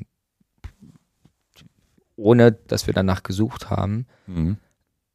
Äh, das war halt, alle, alle anderen Rennen haben abgesagt. Das heißt, die, die Sponsoren, die Unternehmen, die hatten irgendwie auf einmal Budget wieder zur Verfügung und haben dann geschaut, okay, was kann man machen? Ah, okay, da gibt es jetzt ein neues Rennen, das ist das einzige Rennen, was übrig bleibt. Da kam jetzt nicht mega viel rein, aber das war so ein, das erste Mal, dass man das Gefühl hatte, ah, okay, so Interesse man Sponsoren, da, ja. Ja. so arbeitet man, ich habe das noch nie gehabt davor. ähm, das war einfach so, okay, anscheinend ist das auch eine Säule die dann in 2021 ähm, ja auch weitergeführt wurde. Was und du, das war ja dann, deine Einnahmenmix war ja dann Teilnahmegebühr, Teilnahmegebühr und Sponsoren. Genau. Und da hatten wir aber auch zwischendurch, weil wir da ja auch schon im Kontakt waren und so, da haben wir, haben wir auch gesprochen. War das schwarze Null, ne? Oder wie war das? Oder konntest du ein bisschen was davon leben? Na, die, die Jahresabschlüsse sind ja jetzt, also ich habe mir einfach, ich bezahle mir seit Gründung ein Gehalt aus. Okay. Was natürlich. Das, das war aber wenigstens drin. Du konntest Ja, aber nicht Ja. jetzt, dass du sagst, du kannst da Riesensprünge mitmachen, aber du Nö. kannst gut davon leben. genau. Und so. Und das ist einfach, ich habe aber auch, dann bin ich immer tiefer in die Radszene reingewachsen und habe natürlich über die Sponsoren hatte ich eigentlich kaum noch Ausgaben für meine Radaktivitäten. Und ansonsten Ach so, weil du dann mal so ein Fahrrad fahren musstest. dann war es halt immer da. Ne? ja, ja, das, das ist das Gute. Ja, ja, ja, ja, ja. Ja, äh, da ist das schon sehr privilegiert.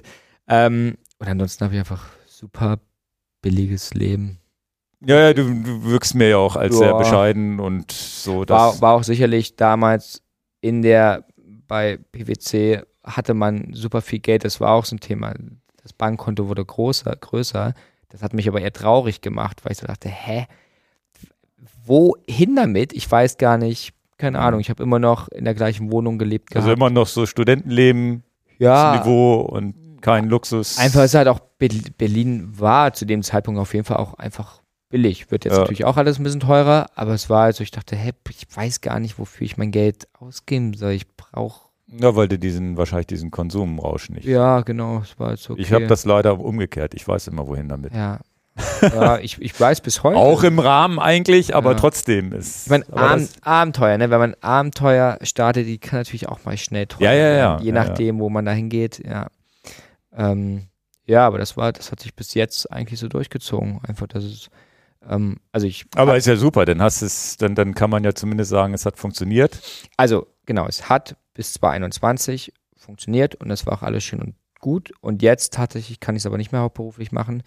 Und jetzt bin ich seit letztem Jahr, seit letzten Sommer, bin ich aber auch noch Freelancer und mache ein anderes, größeres Festival, was auch schön ist. Also das macht Willst, darfst du sagen, was es ist oder äh, nicht? Pangea Festival, Pangea. darf ich sagen. Ja. Okay. Also wer dahin kommen will, das ist wie das Gravity Festival in groß und nicht nur Rad, aber es ist auch Sport. Also es ist Sport, Sportkultur, ähm, Musik auch, Musik nicht nur Kenn gar auch noch nicht. was anderes. Nie gehört. Wo ist Ist das? oben im Norden. Okay. Also es ist absolut verrückt, was da hingebaut wird. Für 15.000 Leute.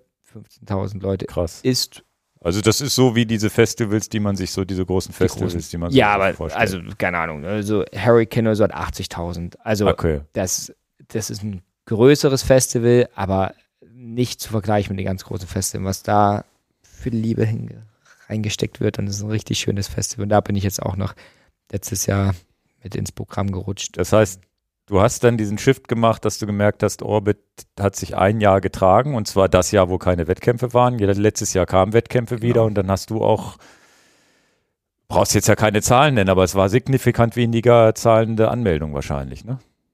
Oder? Ja, das und mal weg von den Anmeldungen, dass ich war insolvenzbedroht. Also Ach. ich war so, das war letztes Jahr nach dem Festival, wo ihr auch da wart, Hm. wo das Festival soweit erstmal ganz gut durchlief. Ich eigentlich, das ist ja, Ride Far und die Gravel-Serie sind digitale Events. Mhm. Da ist natürlich Druck da, aber ich sitze am Ende am Rechner und bin hinterm Rechner. Beim Festival muss es vor Ort laufen. Da ist natürlich bei mir die Spannung auch einfach ein ganz, auf einem ganz anderen Ja, ja. Level.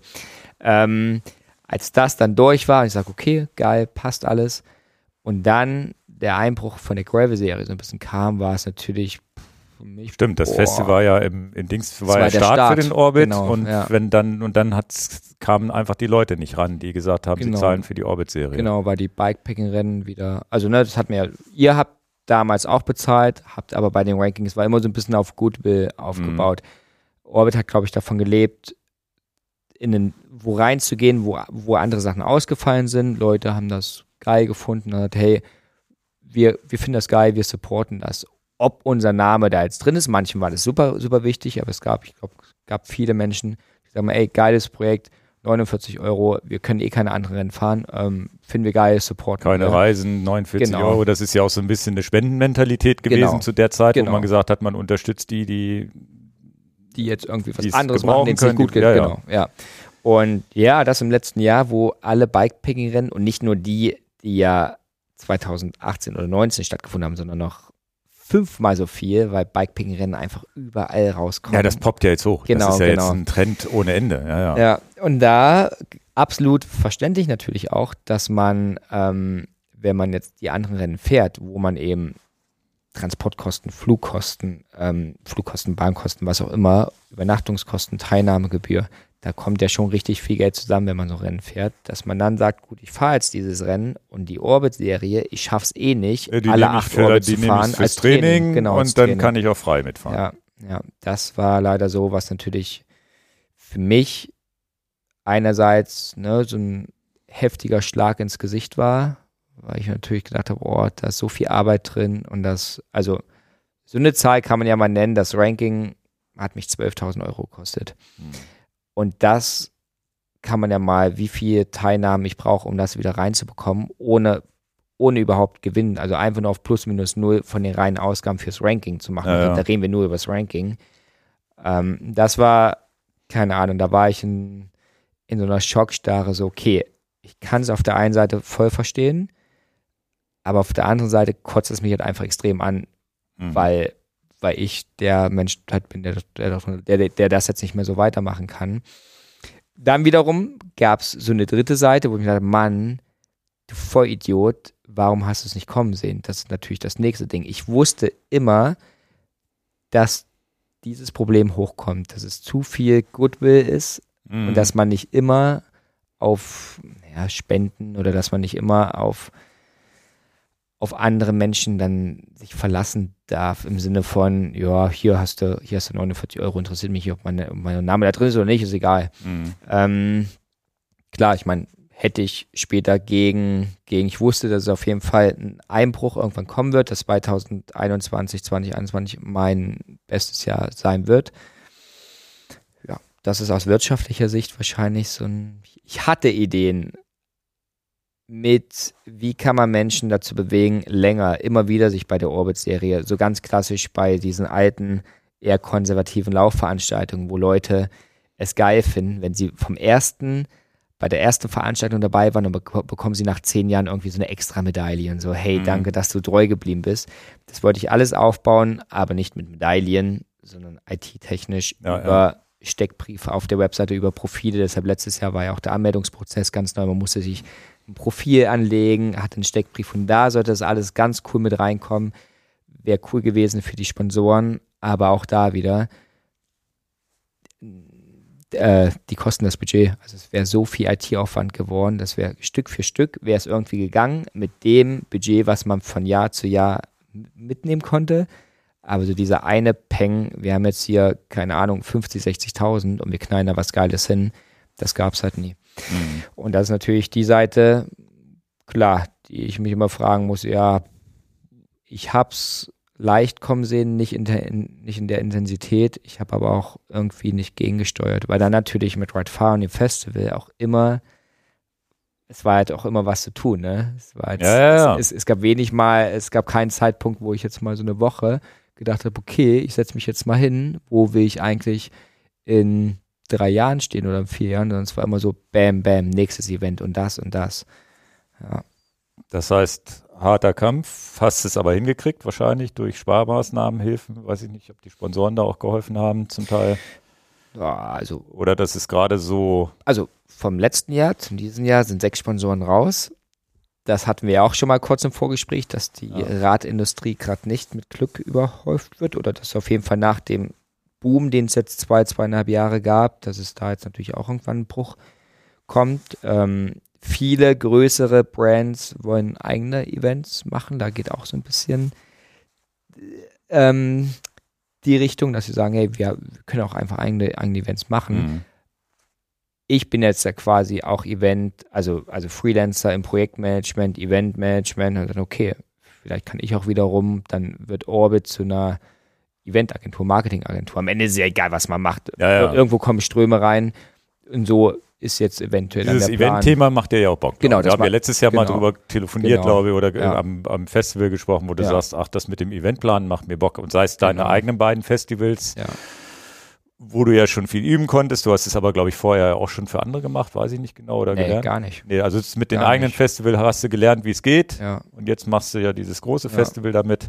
genau. Dies Jahr wieder das Festival. Und wenn ich das jetzt, wenn wir diesen Ausblick mal geben für 2023, ist ja der Orbit, den wird es weitergeben. Das war, wir, wir haben ja im Herbst telefoniert. Oder mal. Und da war ja, und mit Dan auch zusammen und so, da war es, hast du ja auch ganz offen gesagt, hast gesagt, die Orbit-Serie, die stirbt jetzt. Das war ein Punkt, an dem du warst, ne? Ja, mehr oder weniger schon feststand, ja. Ja. Also ich hatte das im Kopf schon abgehakt.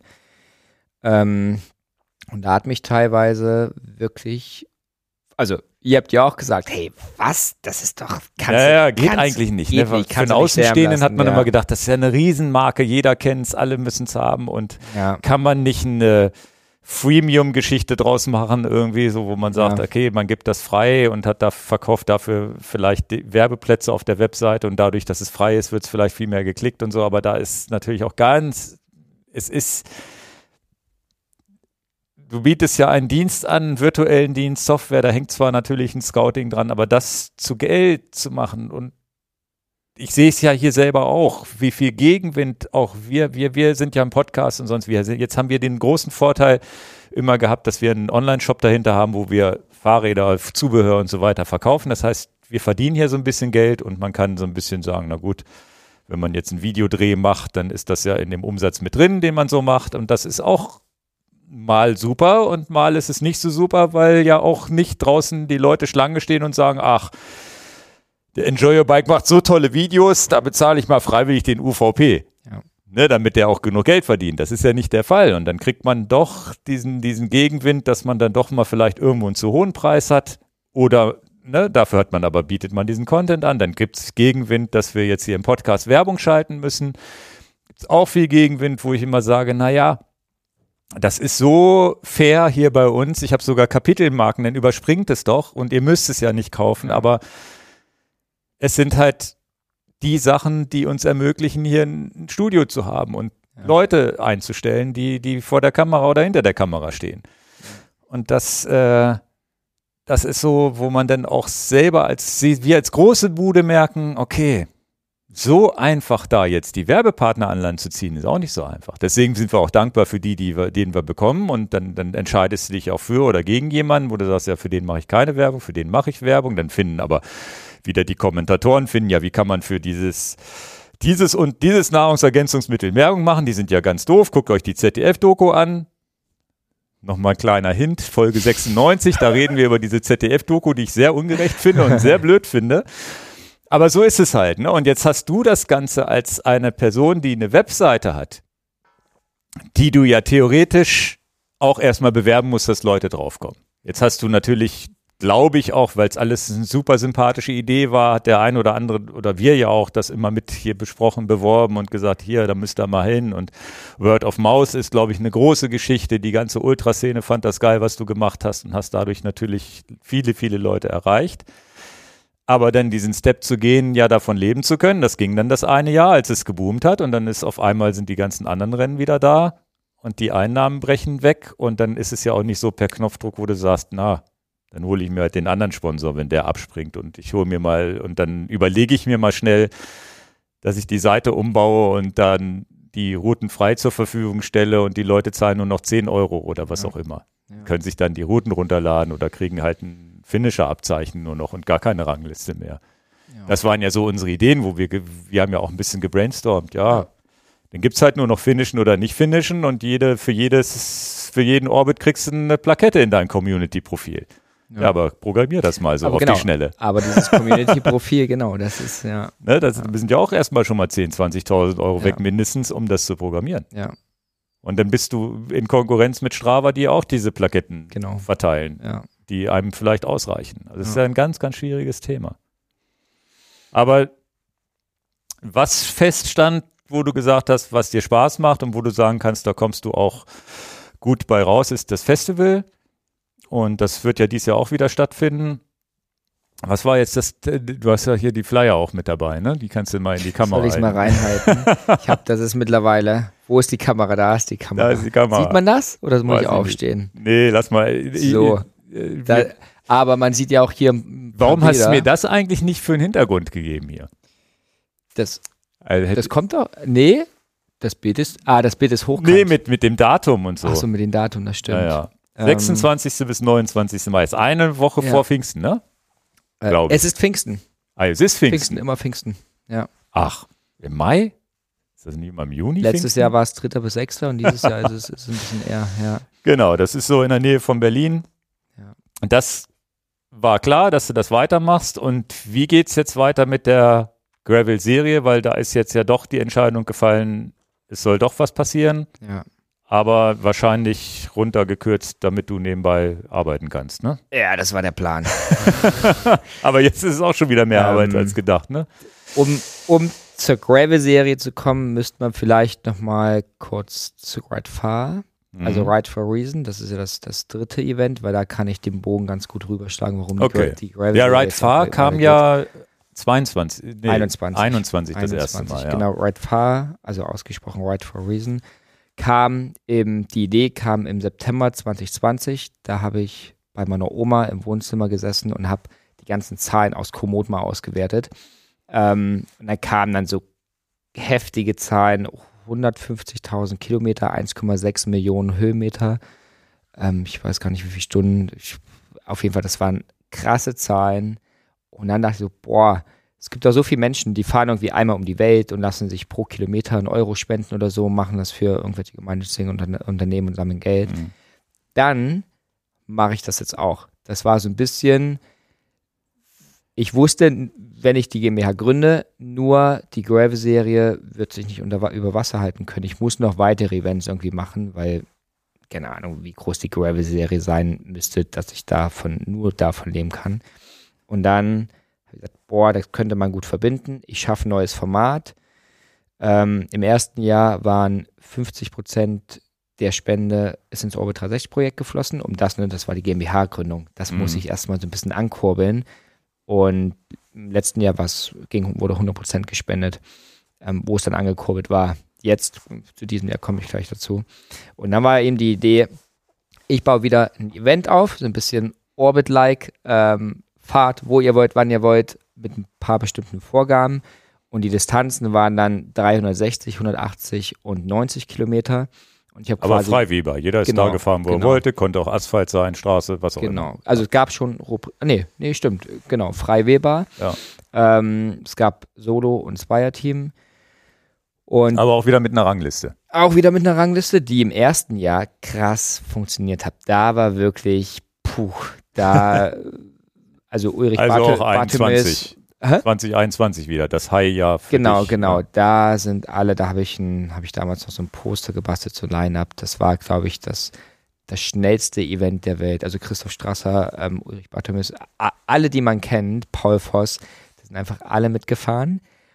Und das war heftig. Da haben wir noch so ein musste auch ein Rundkurs sein, glaube ich, ne? Ja, musste ein Rundkurs sein. Aber es war egal was und du konntest auch mit dem TT fahren und so. Genau. Und dadurch kamen natürlich schnelle Zeiten genau. zustande. Ne? Ja, und die sind immer wieder drauf. Ulrich hatte ich damals mit Tor, mit dem ich bis letztes Jahr im Team gefahren war, die haben sich gebettet auf die 180 Kilometer. Immer wieder schneller gefahren als die andere Person. Dann, dann konnte es die andere, die andere Person nicht sein lassen, ist immer wieder zurück auf die Strecke nochmal gemacht, bis dann irgendwann die Zeit knapp wurde, weil das Zeitfenster sich dem Ende geneigt hatte.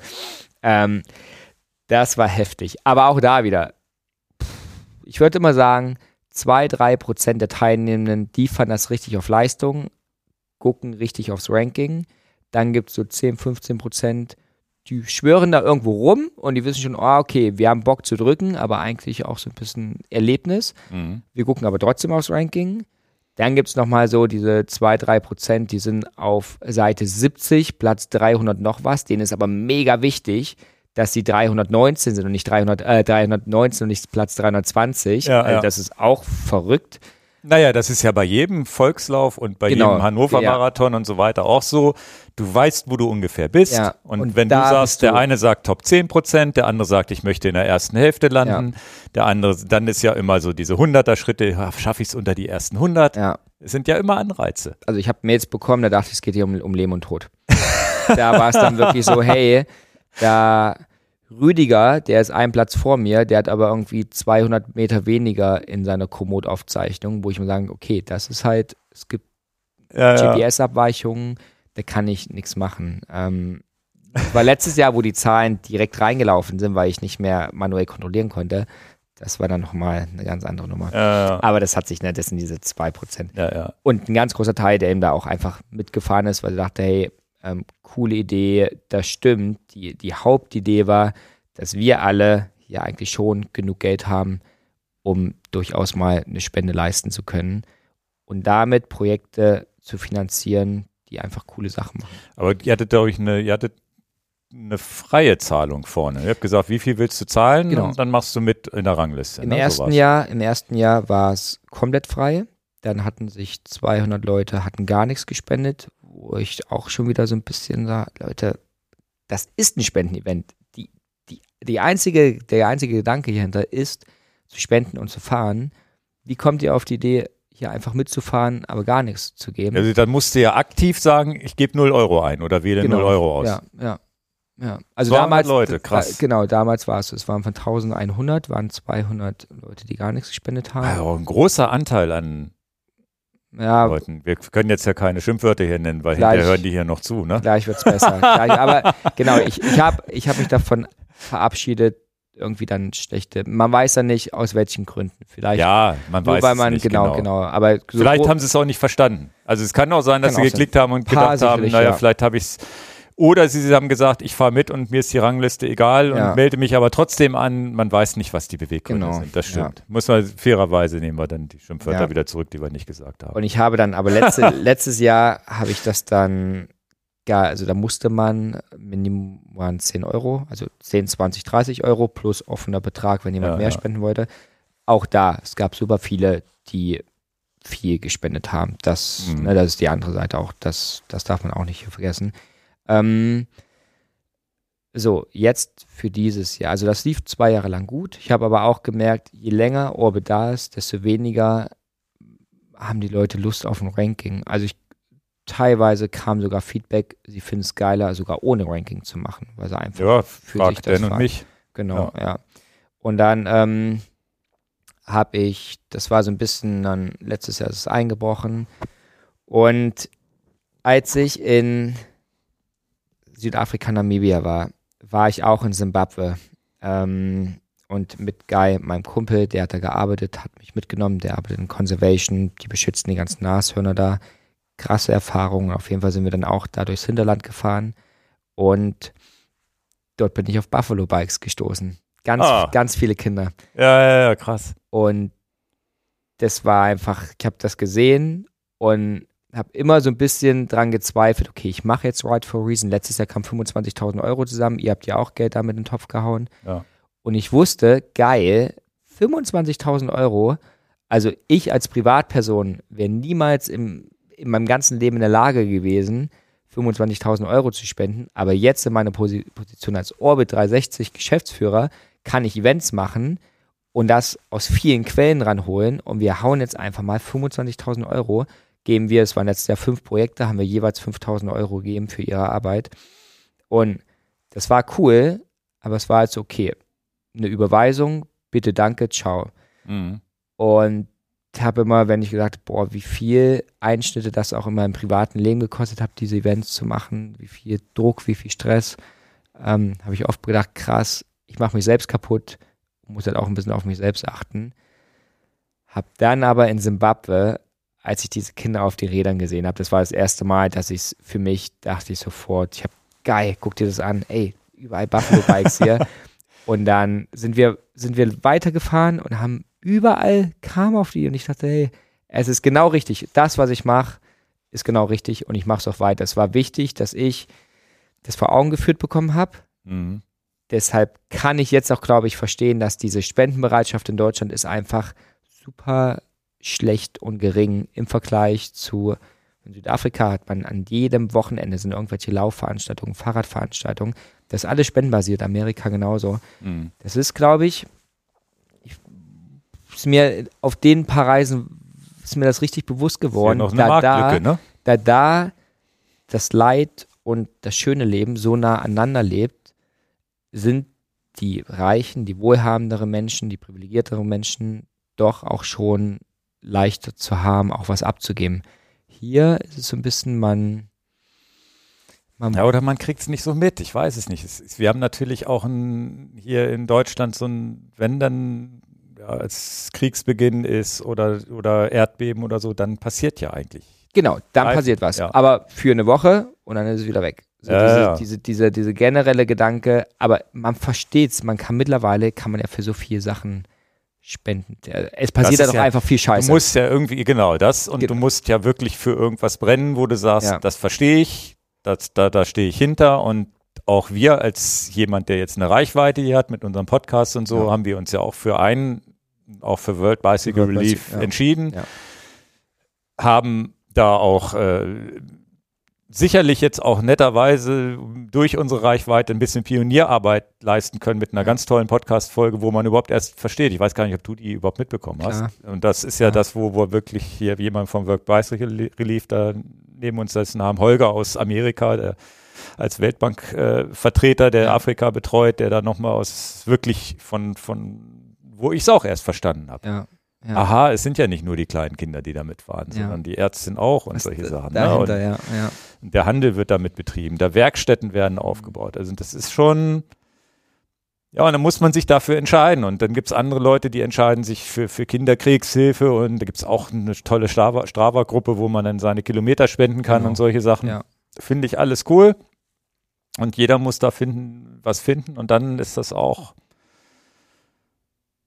ja, wie du schon sagst, dann merkt man auch, okay, das ist die Arbeit wert, die man gemacht hat. Und dann, ja. egal wie viel Euro, ob es nun 2000 oder 100 Euro sind, die man nur zusammenkratzen kann. Also in unserem Fall war es ja auch ein Riesending. Ich, ich wollte gerade sagen, oder nochmal ein bisschen mehr. Ja, ja, aber überleg mal, so einen Scheck da übergeben zu können, das werden wir nie wieder schaffen. Ja. Die aktuelle, jetzt habe ich selber, in meinem neuen Link, den wir jetzt haben, habe ich selber noch nicht reingespendet. Muss ich jetzt auch mal demnächst machen. Da ist jetzt noch gar nichts passiert, aber wird dann auch, übers Jahr wird trotzdem was zusammenkommen. Ja.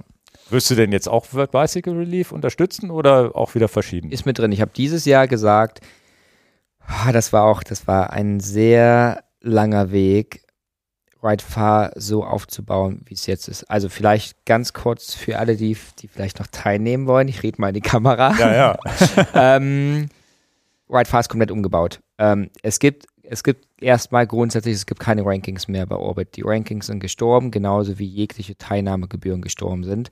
Komplett für die alle Orbits und ja. für Ride Far auch. Ja, es ist alles komplett frei zugänglich. Ähm, Ride Far habe ich im letzten Jahr in Berlin hatten wir ähm, einen Community Ride gemacht. Das war in der, in der letzten Woche vom Zeitfenster wurden die Corona-Beschränkungen ein bisschen gelockert. Natürlich geil. Wir haben noch eine Woche. Lasst noch schnell zusammen irgendwas fahren. Da habe ich Nüsse da rausgehauen und habe hab einen Instagram-Post gemacht. Und dann standen über 100 Leute auf einmal da. Wir sind, ich bin für die 360 Kilometer, wir sind diese drei Distanzen abgefahren, 360, 180 und 90. Ähm, die 360, da waren wir zu sechst. Ähm, ja, keine 100 Leute, komisch. Ja, ja. 180 war groß und 90 war riesig. Und wir ja. haben alles am einem Ort finishen lassen mit der Fahrradgang. Fahrradgang ist ein Projekt, wo das Skating Gang, mhm. die sind meine Nachbarn quasi. Die kamen dann dazu, haben Waffeln gemacht, Kuchen. Das ist im Prinzip zwei Minuten von meiner Wohnung entfernt, also mhm. im Hinterhof cool, da, ja. konnte man dann abhängen. Und das war so krass. Mit sehr wenig Arbeit hat man jetzt so ein bisschen die Community gut genutzt und Fahrradgang hat geholfen. Und die, das Geld, was wir da eingenommen haben, haben wir auch mit in den Topf geschmissen. Das war irgendwie geil. Hat mhm. Spaß gemacht. Geiler als irgendwie die 360 Kilometer Solo alleine da wegzuklettern. Ja, ja. Und das ist die Idee für dieses Jahr. Es gibt keine Solofahrten mehr. Also auch da, für die zwei, drei Leute, die mir Mails schreiben, dass sie letztes Jahr so zwei sind, dass sie letztes Jahr das viel geiler alles fanden, Solo zu fahren, dass sie das nicht verstehen und dass sie sich auf den Schlips getreten fühlen, fahrt halt Solo. Also niemand ist das ja, weggenommen. gibt ja eh kein Ranking. Ja, ja. Die halt Strecke ist frei verfügbar, genau, fahr, genau. oder fahr, die machst du ja sowieso selber, ja, im schlimmsten Fall. Eben, eben, fahr halt einfach Rad, wenn du Bock hast und wenn du dich dazugehörig fühlen müsstest, mach die Spende. Dann hast du allen, dann kannst du Fahrrad fahren, du hast gespendet und wir leiten die, die Spende weiter an, an die Projekte. Ähm, der Grundgedanke dieses Jahr von Ride Far ist, dass wir Community-Fahrten anbieten und eben Leute wieder zusammenbringen, weil mhm. Corona nicht mehr ist und weil wir jetzt, glaube ich, zwei, drei Jahre lang genug einsam waren, alleine Rad gefahren sind oder eben maximal zu zweit. Also ist der Gedanke, lass uns doch wieder zusammenfahren. was eigentlich auch super cool ist. Man sieht es hier, an dem kann ich ja mal ganz kurz sagen, das Bild, weil es hier gerade Mhm. hochkommt. Ähm, letztes, letzten Sonntag sind wir von der Kollektivmesse in Berlin gestartet mit Com Berlin, was ein Event ist in Berlin immer im September. Mhm. Und da geht es immer um Everesting. Und ich habe gesagt, wir sind ja im Orbit 360-Kosmos und ein Everesting, das können wir vielleicht noch knacken. Wir fahren die höchste Erhebung, die die Menschheit kennt. Das ist der Olympus Mons. Das ist ein Vulkan auf dem Mars und der ist 26 Kilometer hoch. Und die Idee war dann quasi, wir treffen uns und wir fahren diese 26 Kilometer auf diesen, im Prinzip ein aufgeschütteter Ja, ja. Müllberg, 83 Meter hoch. Fahren wir als Community das Ding, bis wir oben auf dem Gipfel sind.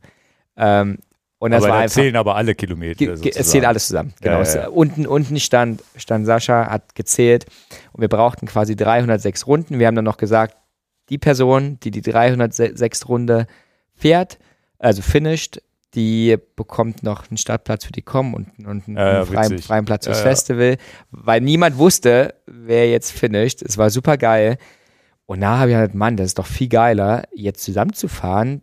Vor zwei Wochen war ich Ja, in- vor allem so was in Lustiges Bocholt. zu machen, wo man den immer im Kreis genau, fährt und, genau. und Man- mal man oben, sieht man sich- kann Kaffee trinken und Genau. dann fährt man weiter Ja, und so ja. ist ja auch mal Ja. eben nicht dieser, dieser Gedanke, okay, ich muss der Schnellste sein Genau. und der Beste. Und Genau, der eh nie, bei vielen eh nie Das da habe war. ich, sowas ähnliches habe ich erlebt. Letztes Jahr sind wir, da ist Jonas, Deichmann auch als Schirmherr gewesen bei dem 24-Stunden-Rennen Ja, in Brelinger Berg hier bei uns Hannover, in Hannover. Ne? Ja.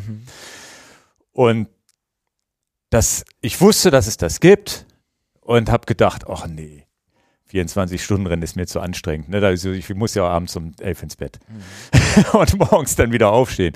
Und dann habe ich gemerkt, ja, die fahren da, dann fahren sie mal zwei Runden, dann kommen sie wieder rein, schnacken ein bisschen, Ja, trinken, trinken Kaffee und sonst wieder. Gibt es auch welche, die dann 600 Kilometer vollfahren Ja, müssen, klar. ja.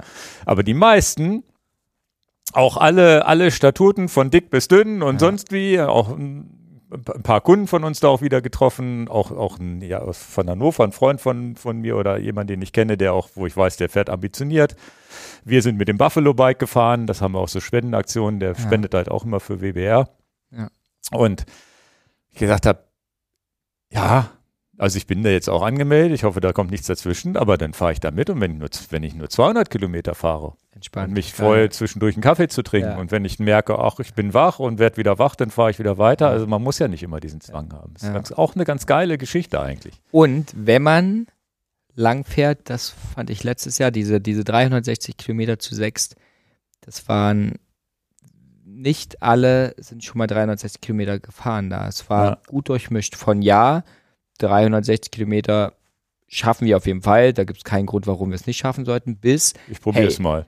mein längstes war bisher 200 Kilometer. Das Ja. wird richtig, richtig krass und ich würde mich mega freuen, wenn ich finische, aber vielleicht schaffe ich es auch nicht und dann, dann schauen wir, ob wir einen Zug finden oder so. Genau. Und als wir dann zusammen gefinisht haben, war es halt, also war es für mich auch tausendmal Aber cooler. das ging tatsächlich mit sechs Leuten, weil irgendeiner ist doch dann immer, auf den man warten muss oder der vorne weg zu schnell ist. Oder wie Ja, habt ihr das dann gemacht? Wie habt ihr ähm, das gelöst? Phil, ich weiß nicht, ob du dich vom Festival erinnerst, Phil, der hat auch einen Vortrag da gemacht, der ist fix gefahren Mhm. und schon so 33er, 34er Schnitt gestartet, weil er halt seine Frequenz halten musste. Ja, ja. Das war erstmal schwierig, weil dann sind diese, es waren nur sechs Leute. Es macht halt Sinn, dann auch einfach da ein bisschen im Windschatten zu fahren. Und wir sind um 0 Uhr gestartet und sind die Nacht quasi reingefahren bis um 8 Uhr. Das waren die ersten 180, wollten wir in 8 Stunden den ersten 180er Loop machen. Dann hätten die, die eventuell sagen, hey, ich bin durch, ich kann nicht mehr, hätten da aussteigen können, weil wir sind zurück zum Prinzessingarten gefahren und haben mit der anderen 180er Route, sind dann mit denen mitgefahren. Wir waren leicht verspätet.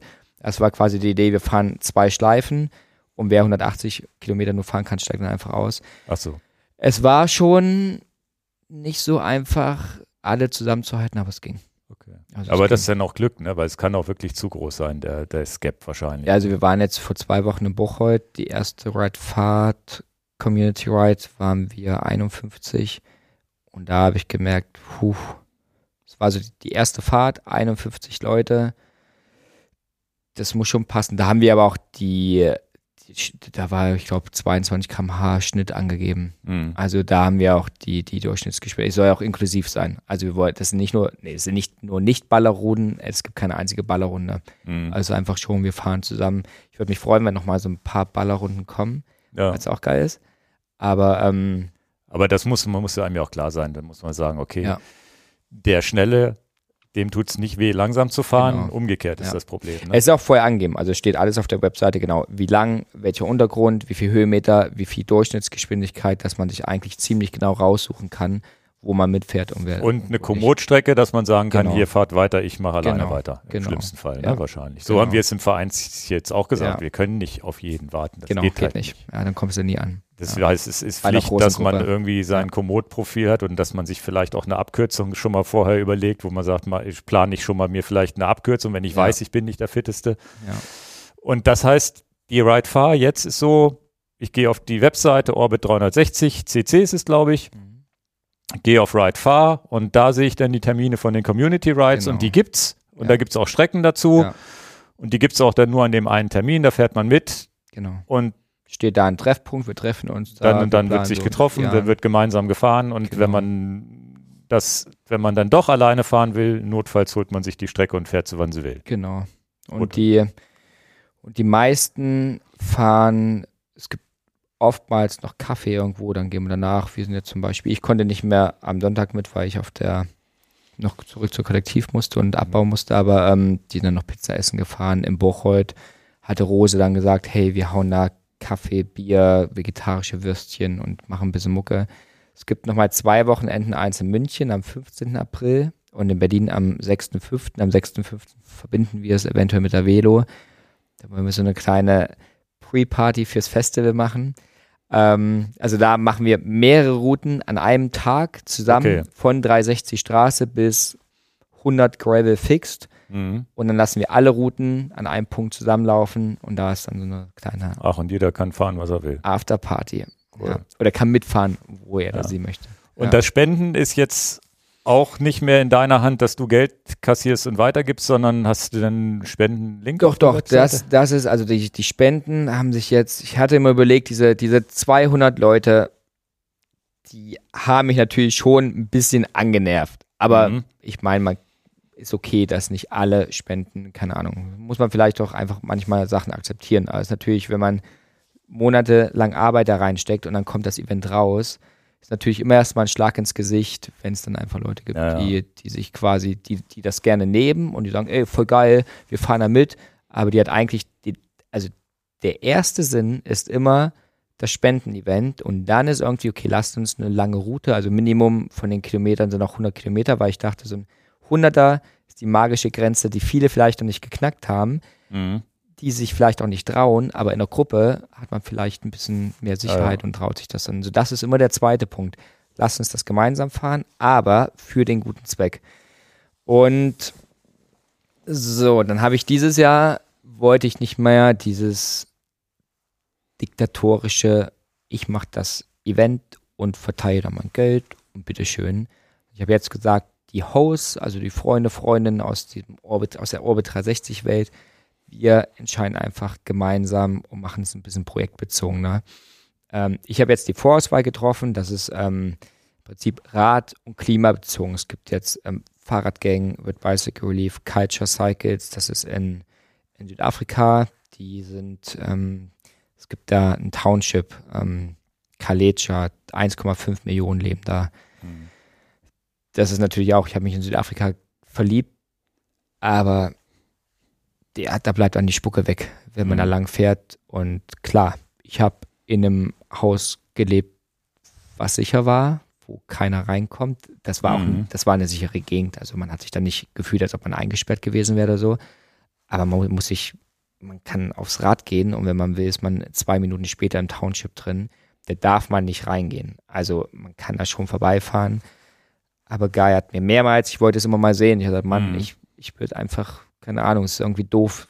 Ich will alles irgendwie sehen. Ja, man denkt so, Ja, meine, die sind einfach, da ist so viel Drogen im Spiel und 99 Prozent sind super lieb, aber dann Ja, wenn dann einer gerade zur falschen Zeit, Genau. der gerade nicht Genau. zurechnungsfähig ist, ist, Ja. glaube ich, die Problematik. Und die Geschichten mit über 50 Prozent der Mädchen zum Beispiel werden vergewaltigt, bevor sie 15 sind und können deshalb nicht mehr die Schule beenden. Und also ihr kennt ja von World Bicycle Relief wahrscheinlich auch. Das, Mhm.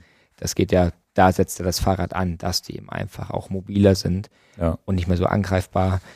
Und ähm, dort gibt es zum Beispiel auch Culture Cycles, die, die machen Community-Ausfahrten, die sind so halb wirtschaftlich, die wollten nur eine NGO sein, haben gesagt, die finanzieren sich nicht, weil es eben auch in Südafrika von der Regierung keinen Support dafür gibt. Mhm. Und ähm, die kaufen jetzt von Partnern bi- billige Räder ein, verkaufen die noch billiger, haben aber zumindest irgendwie eine Geldquelle, um das andere zu finanzieren, nämlich Community Rights, Mädchen aufs Rad zu bringen, denen erstmal Fahrradfahren beizubringen. Mhm. Ähm, also die sind noch mit dabei. With Bicycle Relief ist dabei. Prima Klima und Generation Forest. Das sind zwei Klimaprojekte. Und das ist quasi die Vorauswahl, die ich getroffen habe. Und da möchte ich dann nochmal gemeinsam als Kollektiv entscheiden. Und Bikeagees. Bikeagees habe ich vergessen, die waren ja auch die ganzen Jahre mit dabei, ähm, was wir mit dem Geld machen. Und, Und das ist jetzt aber so, wenn ich jetzt bei, bei so einem Ride mitfahren will, gehe ich bei euch auf die Webseite, melde mich an, zahle eine Startgebühr, eine festgelegte? Keine oder? Start, nee, tatsächlich darf ich nicht. Das wusste ich letztes Jahr gar nicht. Letztes Jahr ist das. Ähm, Ach so? Finanzamt hört hier nicht mit. Ähm, das ist jetzt eh schon Geschichte. Man, es ist keine Spende. Eine Spende darf keine Gegenleistung haben. Ich darf quasi, so wie ich es letztes Jahr gemacht habe, letztes Jahr war der Anmeldungsprozess mit PayPal Ach, verbunden okay. und du bist nur registriert worden, wenn du über PayPal deine Spende dagelassen hast.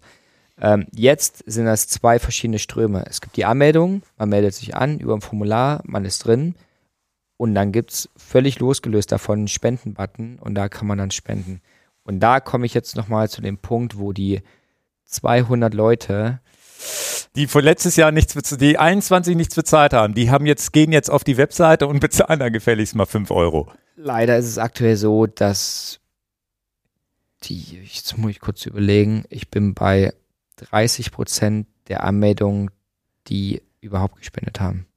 Okay. Also es hat sich komplett in die andere Richtung. Letztes Jahr waren es 900 und 200, die nicht ja, ja, gespendet weil haben. du eben nicht im Anmeldungsprozess Genau, das genau. Jetzt- integrieren jetzt ist kannst. Jetzt mal ist es ja genau. noch einfacher Ja. und auch vielleicht auch, wie gesagt, da immer den Leuten zugutehalten, noch einfacher, dass man es vielleicht auch gar nicht schnallt. Genau, deshalb habe ich genau überlegt, die Webseite. Ich habe alle meine Freunde gefragt, hey, könnt ihr mal draufgehen? Versteht man das? Es ist Orbit, ich weiß, die Events sind immer ein bisschen komplexer. Man braucht vielleicht, Leute lesen nicht, die, gehen, die wollen ein Bild sehen, die gehen kurz drüber. Wenn Text schon über so viel Zeilen geschrieben ist, dann, dann lesen die das nicht. Aber die Vision, die ich habe, die lässt sich nicht in dem Text. Da muss man halt auch mal kurz lesen Mhm. oder einen Podcast hören. Ähm, deshalb habe ich jetzt auch einfach mir zur Aufgabe, ich will denen auch gar nicht mehr böse sein. Ich habe bei Ride Fahr manche Leute jetzt ähm, für Berlin waren 20 Leute angemeldet, 41 Leute waren dort. Ähm, die sehen Community Rights, kommen dann einfach hin, melden sich aber nicht an. Das ist ein bisschen, Mhm. irgendwo geht immer was verloren Ja, an ja. Informationen. Ähm, ich habe verschiedene Mechanismen jetzt eingebaut, um immer wieder nett darauf hinzuweisen. Ne? Ich habe jetzt über meinen Newsletter-Anbieter gehen direkt danach Mails raus. Hey, danke für deine Teilnahme. Okay. Übrigens, geil, dass du mit uns gefahren bist, aber wir fahren ja auch für die und die Projekte. Falls du Bock hast, kannst du ja vielleicht Ja, noch mal, ja, falls ja. du es noch nicht gemacht hast, es da lassen. Also es gibt jetzt noch mal ein paar und natürlich ähm, Leute fahren jetzt vielleicht, also sind angemeldet, fahren und spenden erst danach. Das geht jetzt halt einfach ein bisschen, ne? Vielleicht ja. sagen die auch, ey, ja, ich habe mich jetzt angemeldet, ich will aber erst mal fahren und wenn das alles cool ist, dann spende ich auch. Ja, bei unserer Ähm, Zuhörerschaft kriegen wir 90 Prozent hin. Die melden sich jetzt alle an Ja und, und geben auch hoffentlich eine kleine Spende ab. Das Ziel ist auf jeden Fall, ähm, ich habe jetzt 50.000 Euro als Ziel ausgeschrieben. Das ist quasi verdoppelt zum Vorjahr. Wie sieht's aus? äh, drein, dreieinhalb. Dreieinhalb okay. sind drin. Es kommen nochmal durch die Sponsoren hinten raus, kommt nochmal was extra drauf. Mhm. Das ist aber okay. Also ähm, ich wusste, Na, dass mal. ich mit den 50.000 hochgegriffen habe, aber ich dachte, wenn Leute einen Spendenbalken sehen und sehen, wie der aktuelle Stand ist, ähm, ist das nochmal so ein weiterer Hinweis drauf. Und jetzt kommt nämlich der Bogen zur Gravel-Serie. Ähm, die Gravel-Serie fließt auch komplett damit rein. Also Ride Far ist vielleicht auch noch ein wichtiger Punkt, läuft bis zum 21. Mai. Mhm. Quasi drei Wochenenden haben wir jetzt hinter uns. Und jetzt zum Beispiel am kommenden Wochenende gibt es zwölf Ausfahrten. Also jetzt geht es so richtig los und überall gibt es irgendwelche Okay, also Ausfahrten. auch nicht in, wo du, also nicht immer Berlin, sondern auch wirklich andere Startpunkte. Ja, wir hatten, wir hatten letzte Woche zwei in der Schweiz. Mhm. Ähm, diese Woche ist auch Amsterdam dabei. Mallorca ist eine dabei. auch nicht schlecht. Ja. Die haben wenigstens gutes Wetter. Ja, ja. Ähm, nö, überall. Ja, Ähm, schön. Ich wollte es erst weltweit machen und wirklich versuchen, das über weltweit zu machen, weil ich dachte, okay, dann können wir die Communities verbinden. Aber dann, Orbit ist, hat die größte Community in Deutschland. Es gibt zwar hier und da oder zumindest Zentraleuropa. Es Mhm. gibt schon Westeuropa. Ähm, in der Dachregion passiert schon am meisten. So, es gibt jetzt, es gibt in Serbien eine Fahrt. Das sind aber Leute, die haben gesagt, hey, wir finden das Projekt geil. Wir machen die Fahrt eh. Die Leute melden sich bei uns an. Ihr, wir kriegen keine Leute durch euch da rein. Aber wir finden das Projekt geil und wenn jemand 20 Euro übrig hat, meldet er sich dann noch an und es ist eine coole Sache. Aber da kann ich jetzt denen nichts mit dazugeben Mhm. mit, während in Deutschland sind das die Hosts, dann sind das irgendwelche Kollektive, Radvereinigungen, Privatpersonen, die schon Leute kennen. Orbit bringt noch mehr Leute mit und alle lernen sich kennen und haben sich lieb. Das heißt, die Orbit-Serie wird genauso laufen, dass da man sich anmelden kann, wie immer. Kein Ranking, aber man ist angemeldet Genau. und separat davon ist dann der Spendenbutton. Die, die Serie hat jetzt sogar dadurch, dass ich ziemlich gute Deals mit den Sponsoren rausgehandelt habe, gibt es nur noch Win, Win, Win, Win für alle. Es gibt keine Teilnahmegebühr. Ähm, gespendet kann natürlich immer werden und diese Spenden gehen auf das Konto mit, drauf, auf diese 50.000, was an die also dann Projekte ist es ja geht. realistisch. Über den Sommer hinweg ist ja realistisch, Genau, dass man das genau. erreichen kann. Ja. Und je mehr dieses Mal gefahren wird bei Orbit, kann man verschiedene Stages freischalten und dann gibt es eben Preise. Ähm, Ach so. das ist dieses Jahr, das gab es 2021, dann habe ich 2022 die IT ja so ein bisschen umgestellt, dann war das, das war nicht mehr möglich mit der neuen AT. Es ging mit dem manuellen Ranking, ohne manuellen Ranking mit API-Schnittstelle Mhm. ging das nicht mehr. Und jetzt kann ich wieder damit zurück. Heißt für mich wieder Arbeit, manuelle Arbeit, aber ich Aber die machst du einmal ganz am Ende, oder nicht? Genau, ich habe ein paar Workarounds gebastelt, wie sich das alles in Grenzen. Ich habe, das geht alles über einen Newsletter-Anbieter. Ich habe dann nochmal gewechselt, habe nochmal ein bisschen Geld in die Hand genommen Mhm. und damit kann man das halbwegs, ja, Also ist das Ziel, den Preis zu gewinnen, weil man möglichst viel gefahren ist. genau. Okay. Es gibt coole, coole Preise da, ja. Und ja, ansonsten die Orbits werden ab Mitte April veröffentlicht, also in zwei, drei Wochen schon. Ab Mitte April vielleicht. Unser kommt ein bisschen später. Haben wir schon Ja. fünf vorgestellt. Ja. Ach du, meine Güte. Wir, wir haben, also wir haben ja ein, also wir haben ges- gescoutet jetzt ein bisschen, mit also die Strecke steht. Aber du musst ja trotzdem noch mal alles abfahren. Ja. Und da sind sicherlich jetzt noch, würde ich sagen, 50 Prozent, wo wir wirklich in Gegenden, weil wir jetzt wirklich der Orbit dieses Jahr will ich nicht zu viel verraten, aber er wird nicht nur bergig im Deister sein, sondern wir, wir, wir, wir grasen einfach mal einen größeren Bereich ab. ja. Und wir starten auch äh, diesmal in der Nähe von Hannover und nicht am Deister. Der Deister muss aber natürlich irgendwie mit rein und so. Das wird, wie gesagt, ich hoffe, dass wir da rechtzeitig fertig sind, wenn du sagst, wir brauchen deine Strecke. Ich Ja. kann dir jetzt schon eine geben, aber die ist noch nicht zu 100% fertig. Mitte, Mitte, Ende April geht's los. Und dann werden die ja quasi im täglichen Rhythmus, 18 Uhr werden die mal veröffentlicht. Das heißt, wir haben nur noch drei Wochen, wenn es grob 20 Routen gibt. Ich lehne mich da also nicht zu sehr aus dem Fenster, aber in die Ja, Richtung ja. geht's. Ähm, haben wir dann noch drei Wochen Zeit, wenn es zum Ende geht. Aber wenn alle das sagen, dann kriege ich Probleme. Ja, ja, ja, okay. Weil ich, hab, ich, ich bin davon ausgegangen, Ride Far geht bis Mai, dann kommt die Orbit-Serie, weil sie, weil die letztes Jahr auch erst im Mai kam, habe ich gedacht, habe ich ja noch ein bisschen Zeit. Ja. Na, es ist ja aber so. Ist ja auch so. ein Äh, bisschen genau, so, genau. Ja. Sogar, ähm, also die Idee war jetzt, ich habe auch überlegt, ob ich Ride Far das Fenster länger mache, aber dann überschneide ich. Also jetzt ist 18. März, geht quasi die Orbit-Saison los bis zum 21. Mai. Dann haben wir ein Wochenende, 26. bis 29. Mai, wo das Festival ist. Mhm. Und nach dem Festival geht die Gravel-Serie los. Und dann bis zum 31.10. Das ist Ach auch so, du willst die Orbit, die Orbit-Strecken willst du schon vorher veröffentlichen, aber die Serie geht erst mit dem Gravity Festival los. sozusagen, die, wenn Genau, man sich anmeldet. genau, und, genau. Okay. Ja. Aber natürlich fahren das viele ja vielleicht auch schon vorher, wenn sie die Strecke sehen. Stimmt. Ja. Ich dachte nämlich, dass erst, dass, dass du den Knoten erst platzen lässt, wenn das Festival ist. Mit den Strecken. Jetzt sitzen wir hier live in der Sendung.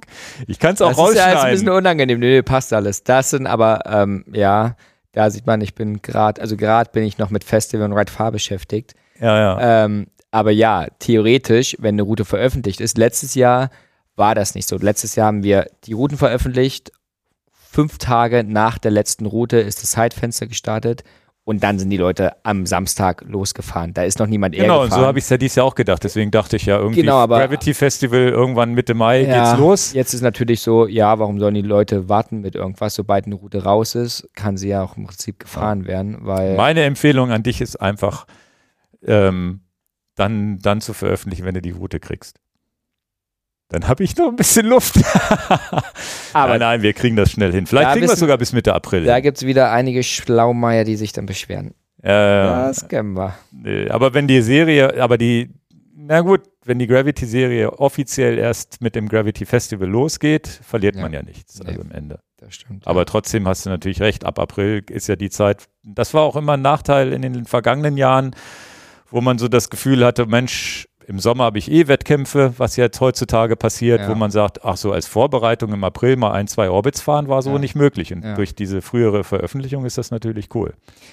genau, ich hätte, kam viel die Nachfrage, die Gravel-Serie mal zu verlängern. Mhm. Aber zehn Wochen ist das absolute Maximum, um Spannung aufrechtzuerhalten. Also wenn es dieses Ranking gibt, das, ich habe mir ja die Zahlen, ich habe mir jedes Jahr aufgeschrieben, hatte da immer so Graphen. Am Anfang ist die Beteiligung super hoch. Woche 5 und 6 war dann eigentlich immer so Minimum. Da waren so, okay, die meisten sind drei, vier Orbits gefahren. Dann wussten sie, ja, ich habe jetzt noch ein bisschen Zeit, am Ende fahre ich nochmal. Ähm, zehn Wochen ist Aber, aber ohne Ranking, glaube ich, ist es dann genau, ohne, wirklich, ohne Ranking ist es ja bis Oktober laufen Genau, lassen, schönes genau. Wetter. ist dann geil. auch für mich halt nicht mehr so viel Kein Arbeit, Stress weil ich, weil ich kein Event in diesem Sinne betreuen muss. So war es Die immer. Webseite steht ja dann irgendwo. Genau. Die Leute melden sich an, Ja. fahren mit. Also es wäre natürlich trotzdem cool, wenn nebenbei auch mal ein bisschen was darüber berichtet wird. Ja. Aber so dieses, also man weiß ja, die, die Events, wenn man ein Ultrarennen macht und es geht über eine Woche, die Leute sind nach dieser Woche so völlig, völlig durch, weil du Ja. einfach keine freie Minute mehr hast. Und das war bei mir nicht ganz so extrem, aber natürlich, diese zehn Wochen war immer das Event lief nebenher und ich musste immer, okay, okay, wo kann ich geile Geschichten rausziehen, wo kann ich da was nehmen? Und es war natürlich auch da die Spannung so, so lange aufrechtzuerhalten, war früher nicht möglich. Deshalb habe ich auch allen lieben, netten Menschen, die mir geschrieben haben, sie haben Familie und sie schaffen das dann da nicht, meinte ich, ja, ihr müsst nicht alles schaffen. Also dann, dann schafft ihr nicht alles, aber ich kann nicht auf alle Menschen Rücksicht nehmen. Und das ist so der Zeitrahmen, wo ich, glaube ich, die Spannung halbwegs gut aufrechterhalten kann. Und das fällt jetzt halt einfach Genau. weg. Es Ja. gibt keine in dem Sinne, das, Orbit hat sich dahin entwickelt und das hast du ja geschafft mit dem Orbit, dass du, dass du sozusagen einen Namen erschaffen hast, dass sich Leute gegenseitig sagen, Mensch, ich fahre den Orbit, ich fahre den Orbit, ich fahre den Orbit. Und das war ja in meiner, in meiner Welt, die ich so kennengelernt habe, auch aus Kundensicht sind ja viele hier und die ich unterwegs getroffen haben, die haben einfach sich gegenseitig erzählt, welche Orbits sie gefahren sind. Nicht wie schnell und welches Ranking, sondern einfach abgehakt Ja. sich gefreut, wie schön es ist, vielleicht trotzdem Druck auf dem Pedal, wie du es Ja. vorhin gesagt hast, aber nicht um da zu gewinnen, sondern einfach um Spaß zu haben. Ne? Ja. Das ist so vielleicht auch genau der Vibe, den man jetzt braucht, wo man sagt, ja, da ich, ich habe heute nächstes Wochenende ist geiles Wetter, ich habe nichts vor, welchen Orbit nehme ich denn jetzt? Ja. Freue ich mich schon drauf. Also alles ein bisschen entspannter, ne? Ja. Gut, jetzt haben wir viel lange, viel länger gequatscht als gedacht. Und dann ist, dann ist natürlich, wenn alle das jetzt so fahren und die Gravel-Serie geht wieder los, dann kommt zum Festival, weil da laufen alle, alle Stränge zusammen. Da ist einfach so die, die gemeinsame Leidenschaft fürs Radfahren. Dann fahren wir da natürlich auch Rad, aber ich will gar nicht so, also ich, es wird- jetzt kein Orbit auf dem Festival mehr geben, weil das Programm die Workshops, es ist so vielfältig und so viel jetzt geworden Das ist einfach so das, das Herzstück dann. Ich glaube, es wird hoffentlich immer mehr zum Herzstück. Community Rides da vor Ort, Genau. mehrere wahrscheinlich dann. Verschiedenes- mal verschieden- morgens los, verschiedenste mal Sachen. abends los, was auch immer. Total witzige Sachen. Ähm, Baum wird wieder einiges machen. wie? Ja. ähm, Community-Ausfahrten, aber auch ganz viel Workshops, die nur im, im Yoga durfte man letztes Jahr da auch machen. Yoga, Flow-Session, Kakao-Zeremonie, neurogenes Zittern, ganz viel Speaker-Sessions. Wir haben jetzt eine Nachhaltigkeitsecke, bauen wir. Kommen super viel interessante Leute, die cooles Zeug machen, dem man gerne zuhört. Ähm, musikalisch wird es viel mehr geben. Letztes Jahr war es ja schon. Da habe ich schon geschlafen, als ihr Ja, Disco gemacht habt. schon, genau, jetzt. Ja, ich, ich bin morgen auf der Location. Morgen ist der letzte Besichtigungstermin und wir planen, eine Open-Air-Bühne auch noch, noch zu machen. Die wird dann eher Downtempo, ein bisschen ruhiger. Ich würde gerne noch ein bisschen andere Musik noch mit reinbringen. Da muss man schauen. Bands oder so kommen nicht. Das, Nee. das kann man gar nicht zahlen. Kann man auch gar nicht infrastrukturell aufbauen. Ich will noch, ich bin gerade noch so ein bisschen auf der Suche, aber das Festival wird jetzt im Vergleich zum letzten Jahr, es ist jetzt schon so viel größer und schöner mit coolen Projekten. Und es ist einfach schön, da alle Leute zusammenkommen zu sehen. Es war im ersten Jahr schon so, als ich niemand kannte und man nur die Namen übers Ranking oder von uns Instagram kannte und dann so, ah, okay, Mhm. so siehst du im echten Leben aus. Und dann letztes Jahr, wo es, glaube ich, so einen kleinen, kein Wechsel, aber da habe ich gesagt, krass, hier kommen viele Menschen, die keine Orbits fahren. Also Mhm. das war ja meine Anfangsidee, war immer, wir haben jetzt Orbits, wir fahren alle solo, weil wir es müssen. Und es ist cool, dass es irgendwas gibt, aber trotzdem muss man immer noch alleine fahren. Wäre cool, wenn wir mal alle zusammenkommen würden. Dann dachte ich immer, es kommen eh nur Leute zum Festival, die Orbits gefahren sind und nörden da über die Orbits rum, was halt letztes Jahr null mehr so war. Und es waren super viele Leute, die einfach auch sagen, hey, ein Orbit ist mir zu lang, äh, schaffe ich nicht, will ich nicht, habe ich gar keine Motivation, das zu fahren, aber pff, sieht auch so ganz geil aus. Rad fahre ich auch gern, komme ich auch hin und es war auch voll gut. Ja, cool. Nee, Ja. wir waren ja auch vor Ort, das hat Ja. richtig Spaß gemacht. Witzigerweise, die, die, das erste Gravity Festival, das war ja an so einem Flughafen dann noch Ja. irgendwo da bei euch und ähm, das war das erste Mal, das war Open Air Bühne auch mit DJ und allem Pipapo, wo, wo, wo auf einmal nach den ganzen Lockdowns auf einmal viele Menschen getanzt haben auf einer Bühne. Das- Zwar unter freiem Himmel, aber das war für mich das allererste Mal wieder, wo ich gedacht Ja. habe, ich bin im falschen Film Ja. wieso geht das auf einmal wieder? Ne? Also das war, das haben wir auch hier besprochen in dem Podcast, als wir dann wiederkamen. Ja.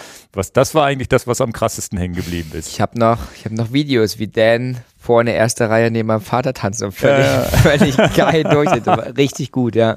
ja. Naja, und ähm, wie gesagt, das, die neue Location ist da noch ein bisschen sympathischer mit den kleinen Häuschen, so ein bisschen weitläufiger. Übernachtungsmöglichkeit, dann hauptsächlich Camping. Ne? Und genau, die Übernachtungsmöglichkeit, das ist auch ganz cool. Der Campingplatz nebenan darf nicht mehr benutzt werden, was zum Teil schon fast das Aus bedeutet hätte, auch für Mhm. die jetzt Location, aber wir gehen jetzt aufs Gelände hinten drauf. Es ging ja noch hinten viel weiter. Also Ja. äh, kann man dazu sagen, auf dem Gelände gibt es ein Festival, ein Techno-Festival mit 3000 Menschen. Also ja, ja. man kann das noch ganz gut ausreizen.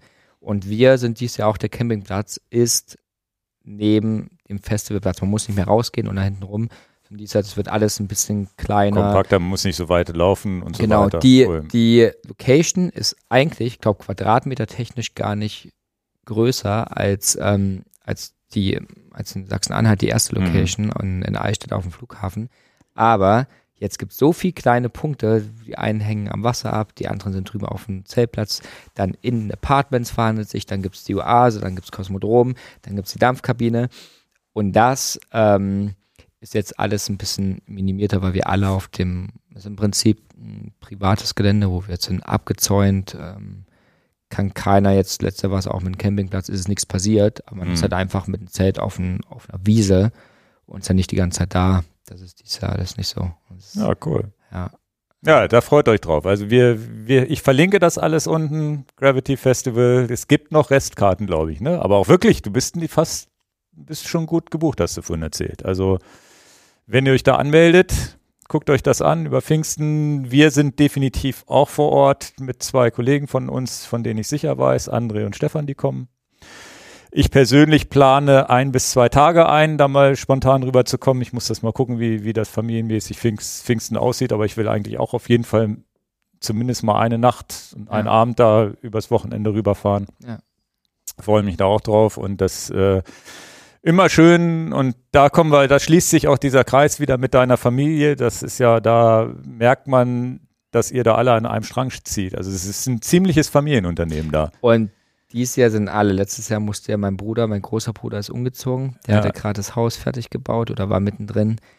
Der ist Jahr auch wieder am Start. Ja. Also Also, das ist, alle- die alle Veranstaltung ist sehr familiär, das, da, da, da, da lernt man die, die, alle, alle kennen auch viele Freunde von dir, die da mithelfen. Genau, also man Prinzip, sieht, dass da, dass da viel Herzblut drin steckt. Ja.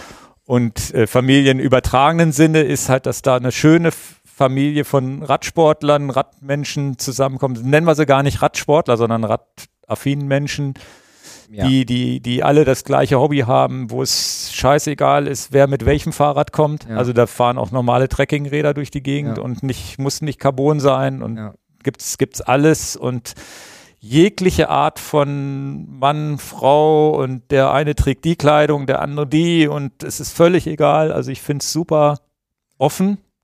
Ne, so, so, so, wo, so, so ohne Status einfach jeder so das macht, was er will. Und Ja. Das ist so, das finde ich in dieser Community, Gravel-Community sowieso so geil und äh, wahrscheinlich auch diese Ultra-Community. Da interessiert es keinen, was du in, was du beruflich machst. Ja. Oder Ne? Oder- irgendwas. Ja, Weil ja. halt ein cooler Mensch, hab ein großes Herz und das Ja. ist das, was zählt. Open-minded. Ja. Ja. Ja. Echt cool. Ja. Ja, das ist so ein ganz gutes Schlusswort vielleicht. Ja, ja. Ja. Raphael, vielen Dank für deine Zeit, dass du hier rübergekommen bist. Vielen Dank. Ja, jetzt fühle ich, ich weiß nicht, ob ich mich jetzt ein bisschen wie Dan fühle. ist das Dans Platz? Ja, ja, ja, normalerweise ja. Aber Ja. haben auch schon Ja. andere Leute drin gesessen. Ja, ja, Dan, liebe Grüße. Vielleicht Ja. übernehme ich bald. Gut, also dann vielen Dank fürs Zuschauen, Zuhören. Bis zum nächsten Mal. Dankeschön. Ciao. Ciao.